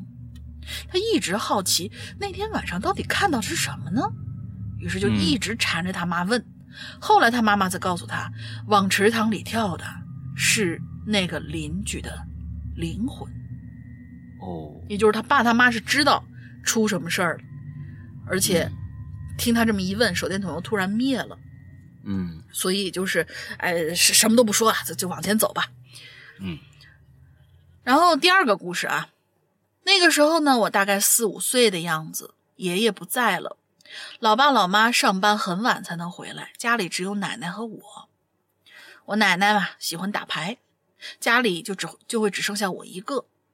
我因为怕黑啊，就跟着奶奶一起去看她打牌。那天在别人家打到很晚，我就一直催奶奶回家吧。她说：“哎呀，再打一把。”啊，我实在困得慌啊，就想出门站一站。临出门的时候看了眼表啊，是零点三十分，揉揉眼睛走出门，就站在离门不远的地方。夏季午夜的风让我确实清醒了一点站了一会儿之后，我就发现外边啊特别的安静，什么声都没有。可是就这个时候啊，有一个很奇怪的声音突然就钻到我的耳朵里了。那个声音感觉很像风，忽远忽近。时而高亢，时而低沉，是一种从来没有听过的声音，嗯，有点难形容。时至今日，我没有听到过任何一种声音能跟那个声音相似。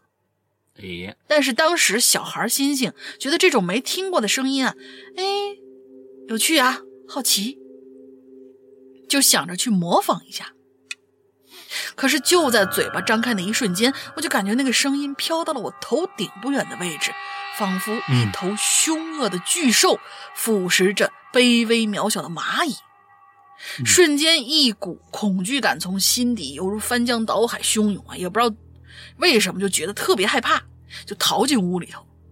我看见那么多人啊，我的小心脏啊，才慢慢平息下来。后来回家的时候，问奶奶：“你有没有听到过什么奇怪的声音呢？”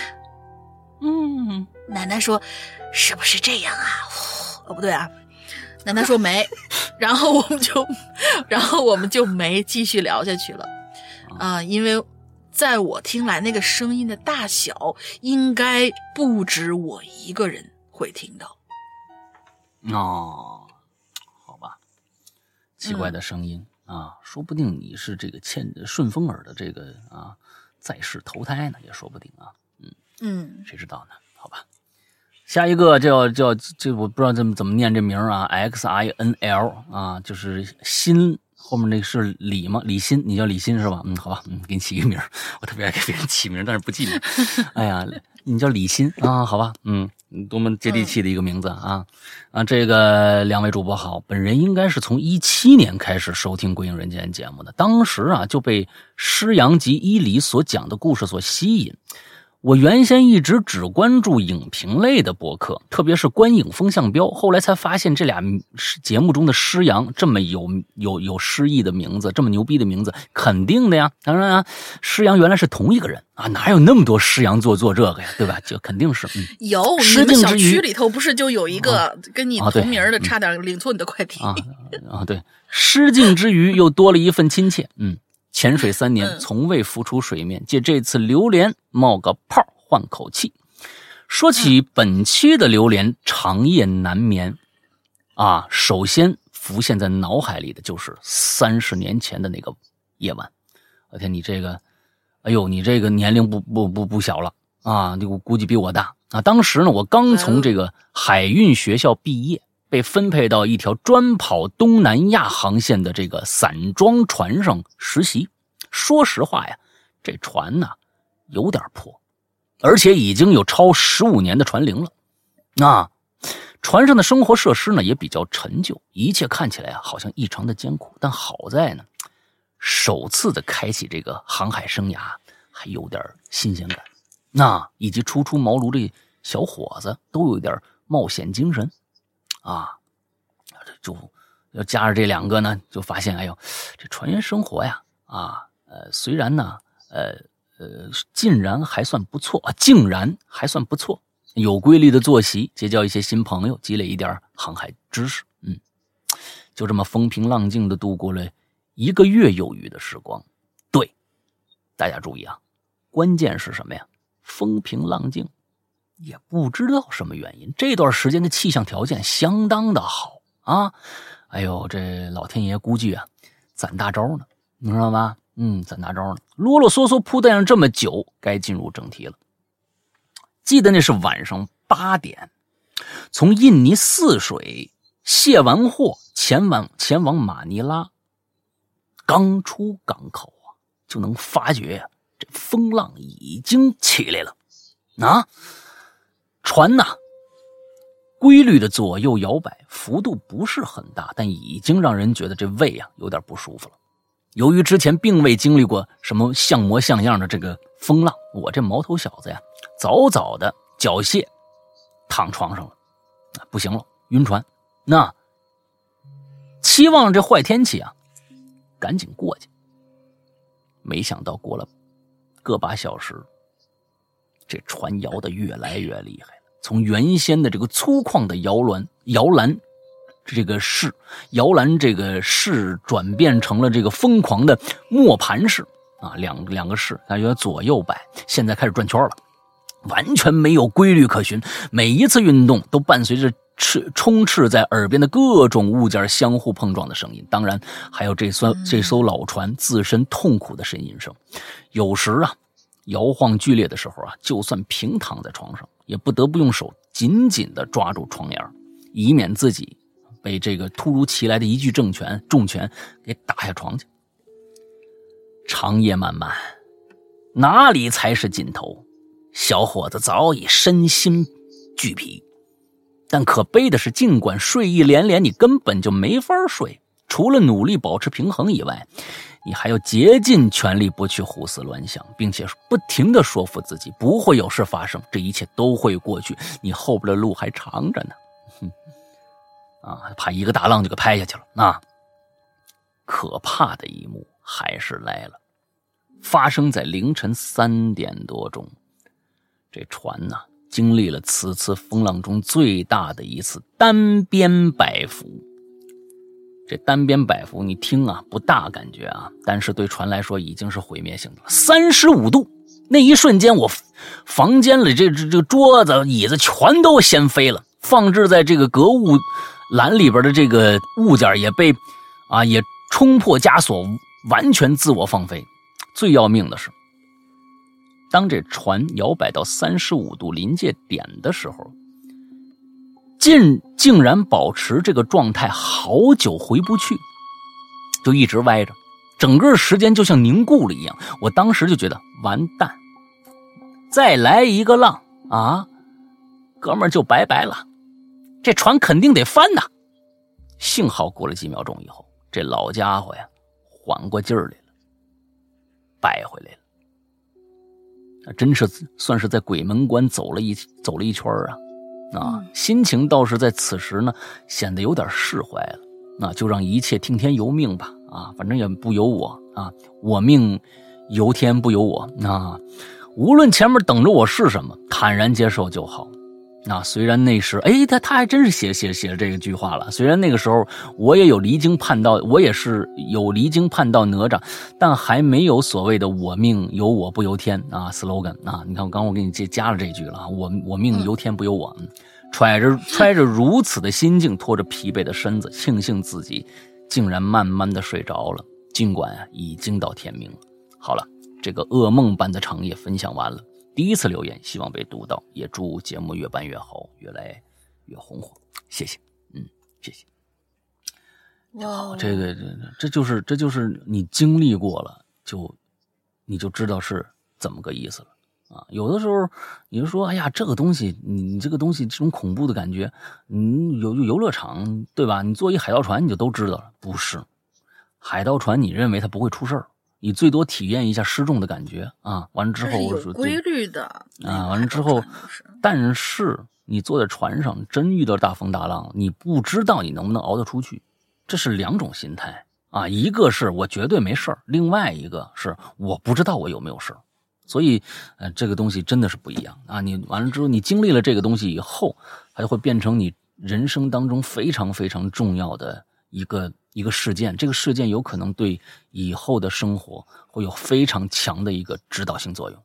哎，这个特别好。你经历的越多，你的人生越丰富，这是肯定的。嗯，下一个。哦，好希望这位同学来，呃，不是这位，这这这位应该是大哥吧？来做一次奇了怪了，分享一下他跑船的那些年。哎，真的，觉得在这个是好建议。事情对，在船上肯定会发生很多我们。正常在陆地上面，尤其是一看他这是在外海，在外海那个呃的的人，又不是像我们内陆海那么平静，所以一定会发生一些不可思议的事情。至少这个不可思议的，对，没有鬼怪事件无所谓，你让人惊心动魄的事件，我觉得一定会有。对，嗯，对，这位这位。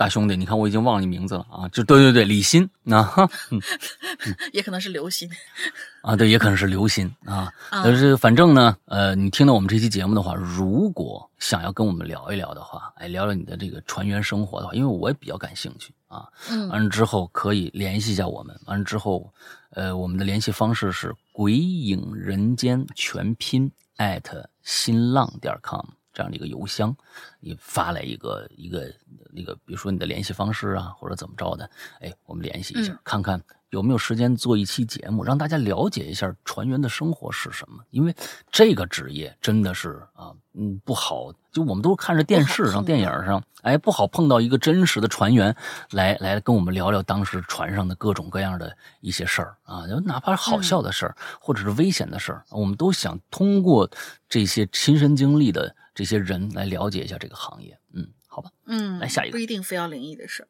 对，不一定非要。下一位，对，嗯，下一位奶糖，甜甜那个名字，山高龙吟节，你们好，我是十月。关注节目快五年了，还是第一次留言，文笔不好，还请多多谅解。我是个典型的夜猫子。要说起这次夜晚发生的不寻常的事儿，那我真是能捡上几件聊一聊。那第一件事儿呢，就是发生在我大学时期，我和对铺的小姐姐，我们一直都是脚挨脚睡的。有这么一天，我们俩不约而同的呀，都想着换一头睡，然后就很默契的变成了头对头睡。当天晚上，我打完王者，时间呢快接近午夜一点了。准备睡觉，可是躺着躺着呀，却感觉到了浑身没有办法动弹，想讲话也无法发出声音。哎呦，我这居然被鬼压床了！还好我在知乎上面看到过，面对鬼压床时候如何脱身的独门绝技，也就是加快呼吸频率，快速的呼吸。那这个也可以分享给我们遇到过鬼压床那些同学们啊。我就试了试，不一会儿呢，就摆脱了梦魇的束缚。毕竟是半夜遇上鬼压床，我心里肯定害怕呀。可是当时觉得困，也没机会多想，就很快睡死过去了。第二天清晨，天刚蒙蒙亮，我就听见啊对面叠被子的声音，我就迷迷糊糊的想想跟他分享我昨天晚上被鬼压床的经历，结果话未出口，倒是被他抢先一步。哎，你知道吗？昨天晚上啊，我都快睡着了。你干嘛拿是？你你干嘛老是拿你的手指头关节敲我脑袋呀？我听了这话，我还以为自己没睡醒呢，愣是在那反应了几秒钟。啊，有有吗？我我没有啊。但是他语气非常坚定。难道不是你啊？昨天晚上我刚睡着那会儿，分明有双手用指头关节敲我脑袋，我还以为是你呢，跟你说话来着。我喊你别敲了。我对铺是一个生活作息十分规律的学霸，他每天十点半睡觉，雷打不动。十点半的时候，我的两只手确定正在操作着王者游戏，我怎么可能去敲他脑袋呢？哎呀，再说了，我压根儿没听到他跟我讲话。接着，我就对他讲了我半夜被鬼压床的事儿。这个时候，宿舍里的其他人基本也都醒了，听到我们的谈话，大家都觉得，咦，有点瘆得慌，纷纷嘀咕：是不是因为调换了睡觉的朝向，风水不好了，着邪了？我则是怀疑是不是学霸做梦了呀？但是他坚决说肯定不是做梦。他说当时他还跟那个人对上话了，睡意朦胧间觉得那就是我的声音。反正无论如何吧，这件事情终于还是不了了之了。嗯，呃，就就结束了，就是不了了之了。然后另外一件事儿呢，是关于午夜电梯的经历，就发生在前几天。我平常不工作的时候，基本都泡在画室里。有一天快接近午夜的时候，我感觉口渴，就起身下楼去全家，呃，去全家应该是个超市名字，买水喝。嗯，对对。买完水上电梯。当时楼道里空空的，一个人都不见。嗯，可是电梯门刚准备关，却又被打开了。嗯，这个时候呢，就走进两个看起来有三十多岁女的，两个女人，嗯，一手拿着串串，一手拿着饮料，很明显是从隔壁夜市买的夜宵刚回来。电梯门再一次缓缓的关闭，就在快要闭合的时候。猛地伸出来一只苍老的手，我就站在电梯那一排按钮的后头，离那门很近啊，就被这只手吓得差点一哆嗦，嗯，赶紧摁开按钮，呃，赶紧啊，赶紧摁开摁开门按钮，生怕那人的手被夹住。电梯门开了，走进来一个老头，看年纪呢，估计六十上下，个子不高，嗯，提着一袋米。我心说：“哟，这大半夜的，哪个超市还开门还卖米呢？”嗯。而就在我疑惑的时候，老头的身子往我面前一挡，顺势就把我挤后头去了。他反而站到了电梯按钮跟前，还用两只手撑在电梯墙壁上，整个人的姿势就好像是趴在电梯那排按钮上一样。嗯老头按的是九层，我去十三层，另外两个女的去十六层。我心生奇怪，但是也没什么时间让我多想。电梯走得很快，转眼九层就到了。但是到了九层以后，电梯门却始终没有开。而此时我才注意到老头的手正按着关闭的按钮，他的头低低的垂着，都没有看一眼楼层的显示屏，就那么死死的按着关闭键。这破楼的电梯啊，经常坏，隔三差五就会有人检修。他强制电梯门始终不开启，原就破坏了原本的执行指令，这电梯就会保不齐坏掉。果然，电梯停在九层，僵持了大概有半分钟之久都没有移动的意思。我还犹豫要不要上前询问的时候，那俩女的开枪：“哎，有病啊你！这样坐电梯坏了怎么办？掉下去怎么办呀？”就在这个时候，我明显感觉到电梯猛地上下颤动了一下，给我吓得屏住了呼吸。万幸的是，电梯颤动之后很快继续上升了。到了十三层，我赶紧窜出电梯门。电梯门口站着和我同样在画室练习的学妹，她家就住在楼上，看样子是在等电梯要回家。而我呢，还没来得及警告她不要搭乘这班电梯，身后的电梯门竟然就迅速的合上。那俩女的没下来。如果是我的话，就算不是我要去的楼层，遇见这么个、呃、明显有问题的，这我肯定跑了。嗯我就呆呆的注视着电梯的指示楼层，上面显示着一段文字：电梯正在维修中。啊这段文字略过之后，又显示数字十四。哦，我等了五分钟，一点变化都没有。所以，这电梯难道卡在十四层了？嗯那两个女人结局如何？我不知道。或许我应该问另外一个问题：那两个女人和那个老头儿，他们真的存在吗？我没有告诉我学妹发生了什么，只是劝她今天晚上最好爬楼回家。好了，篇幅有限，就到这儿了。祝《哈喽怪谈》越办越好，山哥越来越帅，龙云姐越来越嗯。嗯，我就对对，下次下次遇到这事儿报个警吧。啊，你说这这个东西谁知道？那老头太怪了。嗯，对嗯，嗯，下这这下面那个呃接着那太短，你也来吧。最后俩我接连着。嗯好的。下一位同学叫梁月，就两句话啊。有一次熬夜打游戏，一直到凌晨三点，刚睡下就听见楼梯楼道里头有人吹口哨，隔半分钟吹一次。我也没去看。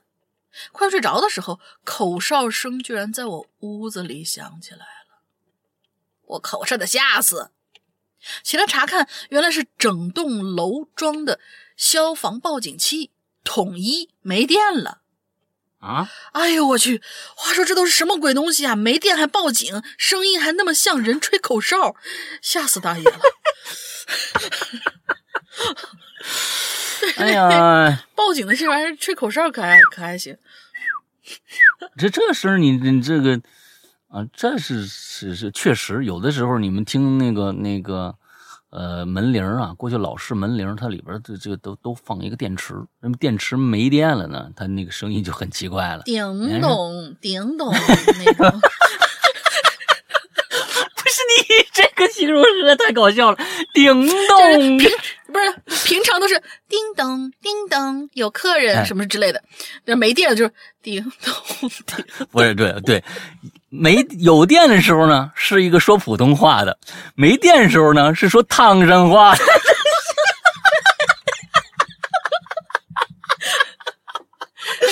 叮咚，来客人了，哎呦天哪，这个太好笑！嗯，明明明，这个这个怎么那么搞笑？嗯，下面最后还有俩，我都连着来了啊。嗯嗯，一个叫呢 FM 幺零六点八，这这这这个是做广告的吗？啊，嗯，两位主播好，收听鬼影三个年头，第一次留言啊。之前呢，好些个话题呀，都想着要留言来着，每次都不凑巧有事儿啊。这次看到熬夜这个话题，想了一些事情，哎，来跟大家分享一下。嗯。事情发生在三年前，我学美术的，当时是在画室里啊集训，那段时间现在想想啊挺苦的，那每天都凌晨两三点才睡觉，每天精疲力尽。事情啊是这样的，那天晚上跟往常一样啊，这是练习啊画画啊，到了半夜大概三点左右的时候，收拾完话剧，等厕所里的舍友拉完臭臭啊。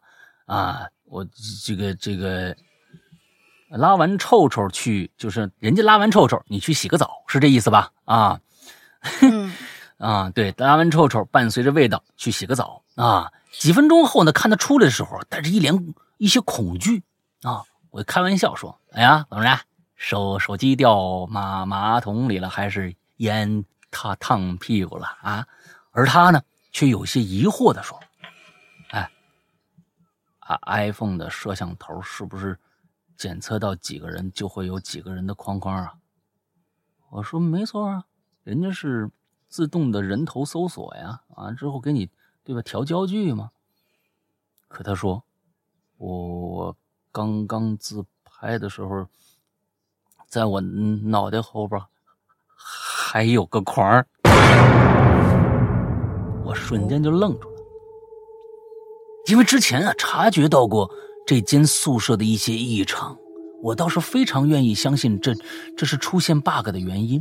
可我呢，却还是感到一丝丝的凉意，因为我常常起夜的时候会模模糊糊看到我这室友的床边好像站着个人儿，我跟他床位是斜对着的，所以可以看到对方。可这个时候，他却说：“我看到的是，不对呀，我也看着了，可那个人站你床边的呀。”好吧，嗯，打完收工啊，就这么个故事啊。完之后，这个有机会再来，顺便问一下石阳哥啊，在人间是要录制音频发到邮箱里面吗？啊，我自认为我在我身上发生的一些事情算是比较恐怖的，而且都是真实发生的啊，希望有时间跟大家分享一下，是吧？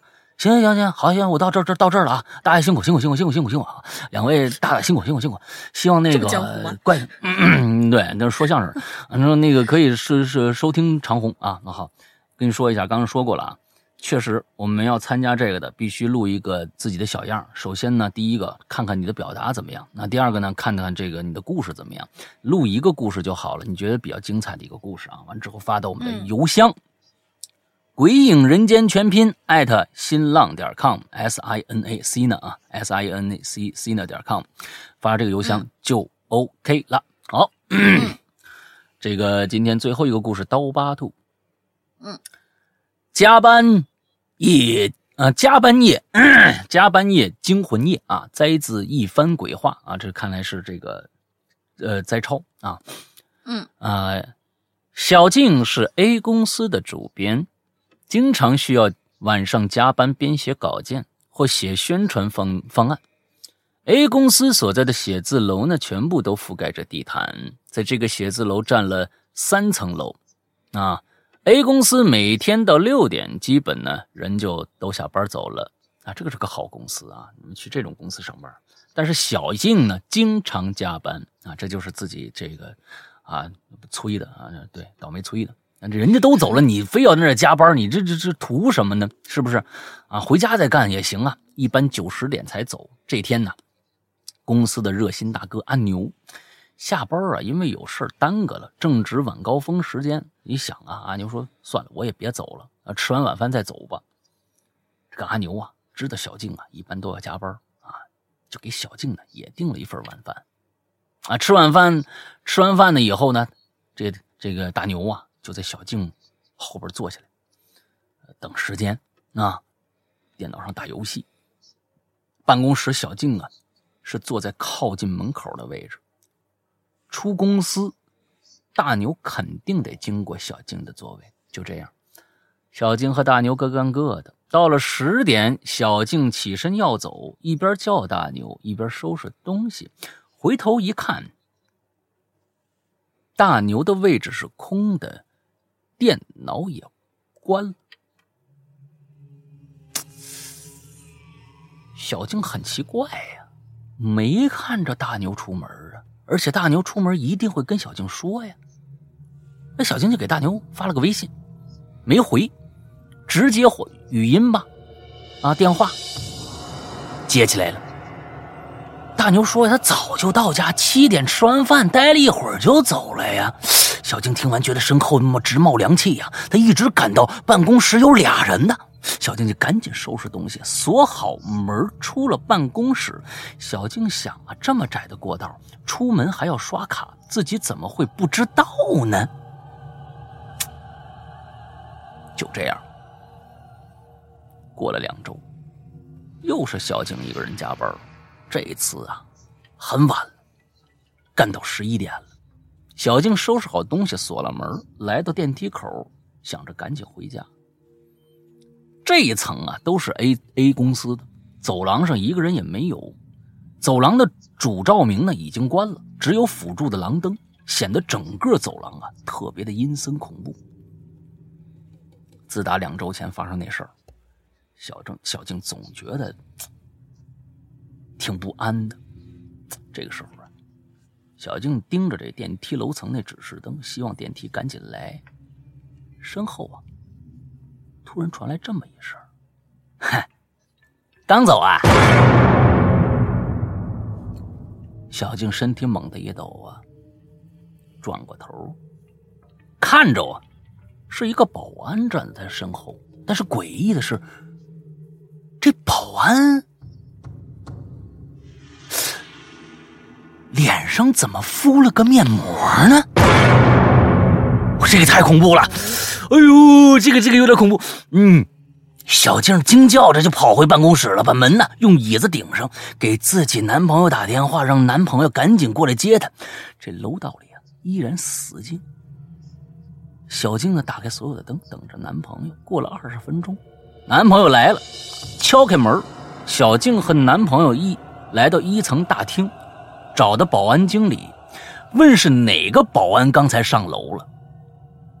经理就问所有的保安，没一个人上过楼的。看监控也是这样。小静说，那是一个胖胖的保安啊，平时呢总打招呼啊，由于脸胖，一眼就能认出来。经理呢却回答，胖保安今天不值班啊。男友拉着小静说，等第二天再查吧。这小静一一晚上都没睡。第二天呢，胖保安和经理一同来找小静，呃，这个小静。胖保安说：“昨天晚上跟朋友在网吧刷夜打游戏呢，很多人都可以作证。”经理拿出排班表，跟小静确认，小胖当天确实不在办公楼。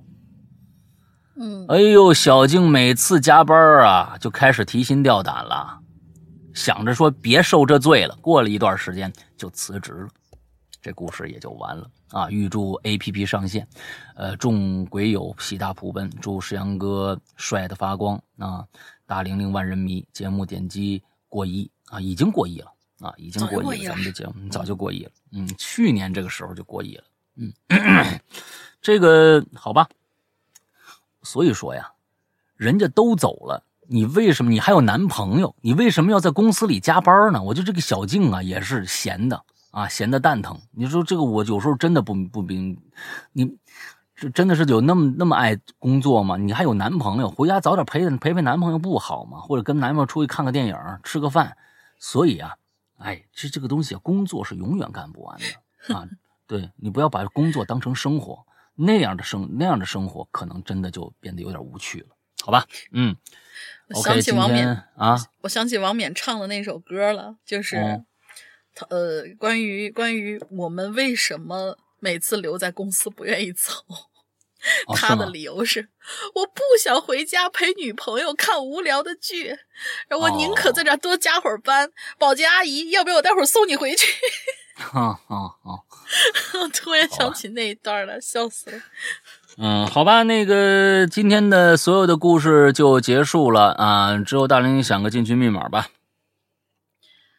嗯，进群密码，我我我先找找，你先做广告吧。两个事儿啊，一个事儿呢是呃，这个希望大家现在都用一个客户端去收听我们的节目，那就是呃。苹果的 Podcast 就是播客啊，这个 A P P，呃，苹果现在是内置了这个 A P P 啊，完之后就叫播客啊，大家搜一下就可可可以了。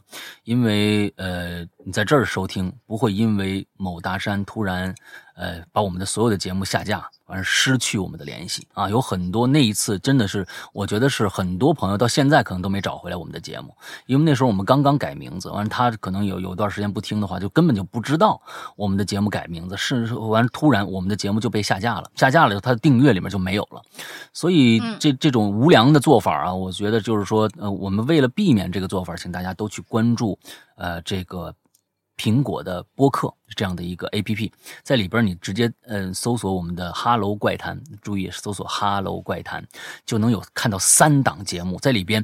我们非常贴心的为各位把所有的节目分类。做了一个大的分类，也就是说，有很多人喜欢听我们的奇了怪了，有人呢喜欢听我们的这个影流连，或者有人喜欢听我们的故事，呃，都可以在我们里面分成了三大类，一类是哈喽怪谈，另外一类是奇了怪了，还有一类是影榴莲。也就是说，搜索哈喽怪谈能搜到三个节目，这样的大家收听也就比较方便。另外，在这里边里边的哈喽怪谈不是这个奇了怪了。和影榴莲可是非常非常之全的，现在是目前是全网最全的，也就是说从第一期基本没有落，从第一期从二零一二年那个时候开始做，一直到现在的所有期目基本全部在里边，这是一个非常非常大的一个福利，所以大家如果想听的话，就去就用这个方法去听。那么安卓的用户怎么办？安卓的用户可以找一个呃 A P P 叫做 Podcast。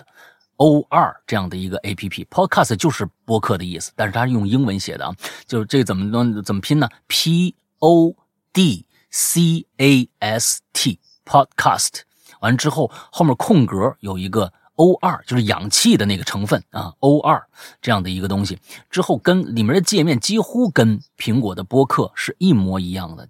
添加我们的节目，刚用刚才的方式添加就好。里面添加了以后，你关注一下啊，订阅一下，就能这个节目一旦有更新，就会推送给你消息。用这样的一个方式去听，不会跟我们失联。用这样的一个方法。接下来呢，嗯，跟大家说一下我们良心的会员制吧。那会员这个一直是我们重推的一个东西。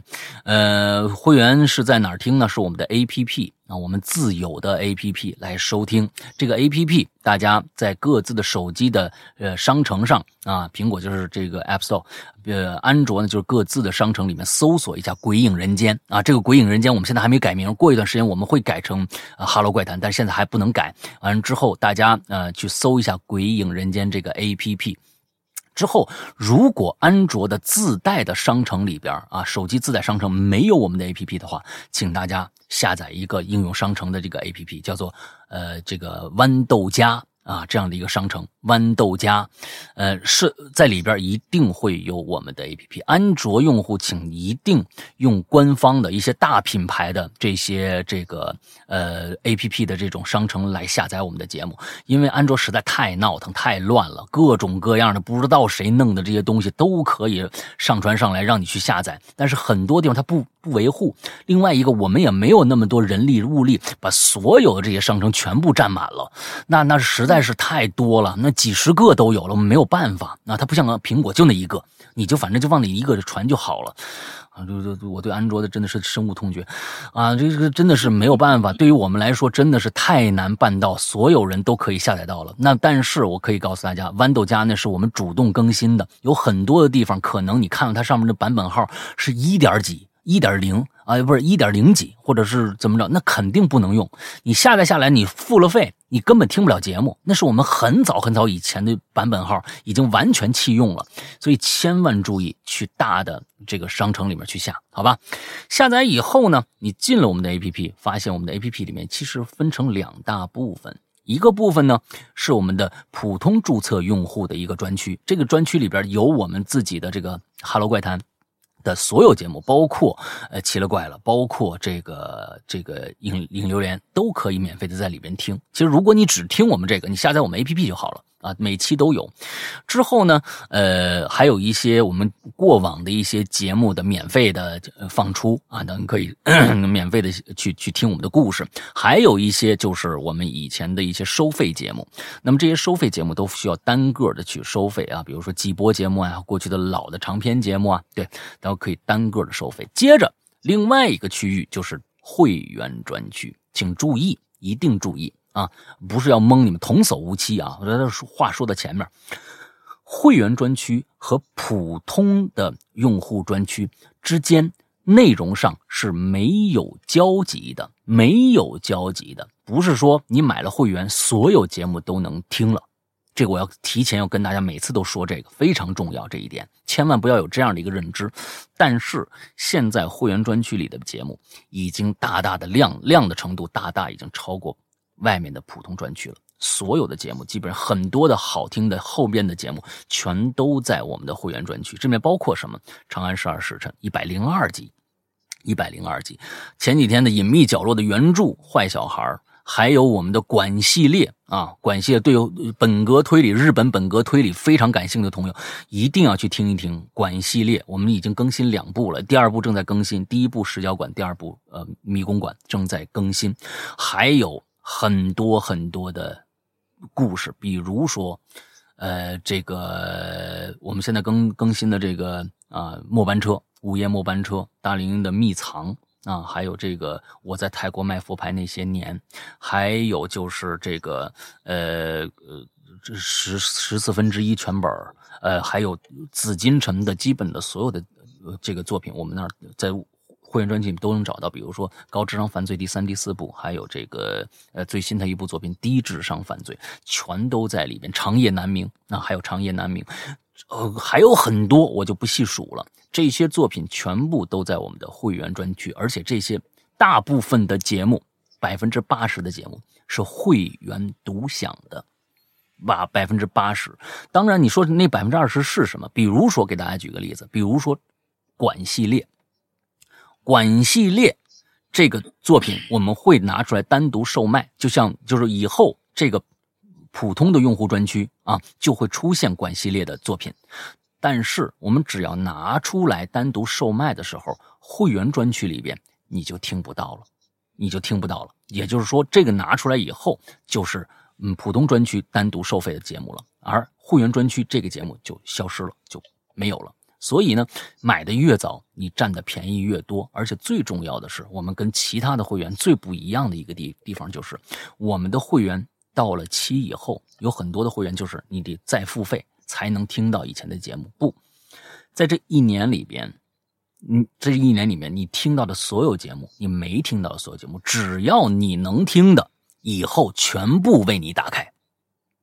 也就是说，你过一年以后，你不续费了，你也会能听。以前你这一年里边的所有你能听到的节目，而且我们的节目是日日更新，也就是说，你从你买的那天起，上面那些节目不算，还能多出三百最少三百六十五期节目，所以非常非常庞大的一个库，而这么庞大的一个一个会员的这样的一个库，一年只要二百三十八元，非常非常的超值，一个《长安十二时辰》一百零二集，你们就。值回票价了，所以真的非常的超值。这就是我们的会员的内容。之后，呃，怎么样去购买？安卓的用户，如果你有支付宝的话，直接付费就 OK 了。如果你没有，只有微信的话，用下面这个方法。苹果用户，我们希望所有苹果用户都可以用下面这个方法来进行购买，因为苹果，如果你内付费的话，苹果会分走百分之三十的利润。接着。如果你们两个平台都已经各自买了会员，想要加入我们的 VIP 的会员群的话，也用下面这个方法。什么方法？去加一个微信号，叫做“鬼影会员全拼”。鬼影会员全拼完之后，加这个微信号以后，我们的服务人员英子会热情的为你服务，请。请再记住一点，在加的时候一定在备注里边写一个东西，我要加会员，或者是我我是会员，我想成为会员群的一员之类的这样的一个备注，这样能会会更快的通过你，因为我们这个群不加其他人，有很多的散户啊，就是想过来聊天的。我们不接待，因为这个号只接待会员，所以请大家谅解一下。想加的在备注里写一下，因为你不写，我们就不通过，我们还会追问你一句：是要加会员吗？所以省了这个步骤，能尽快能进来。最开始在备注里面就备注这么一条是最好的。OK，这就是我每期啊都最后的活啊，这个活已经练得很很很熟了啊。介绍咱们的会员，那大玲玲说一下今天的进群密码吧。今天进群密码呢？有一位同学，他讲了一个，就是让我们就当时那个情景吧，吓了他一跳，这么一个段子。嗯，然后呢，老大也绘声绘色的给我们又重现了一下三郎啊，这个，嗯，那么这个故事呢，出现在我们的第几季的什么故事里？故事名字四个字儿。你是说三郎这个梗出现在我们过去的故事的第几季的什么故事里，是吧？对对对。啊，这个故事就估计所有人都听过啊，这个太好答了。第几季啊？第几季？大家可能还得想想啊。第几季？一般也不用想。对于我来说，大家说这当然这是我们自己太太了解了，可能大家能知道是哪个故事。嗯，那还有新人，好吧？那我们今天的节目到这儿就结束了。大家您还有想想说吗？哦，大家还要记得我们这周三的鬼王大赛的决赛。晚上八点还是九点？老大，呃，九点，九点，九点，对，九点钟准时在花椒直播，就是你下载花椒 APP 里边搜《扬言怪谈》就能搜到我们了。好的，星期三晚上九点，大家一定要来，盛况真的是盛况啊！最后的四个故事争夺我们的鬼王，到时候还有一个颁奖仪式啊。那么今天的节目到这结束，祝大家这一周快乐开心，拜拜，拜拜。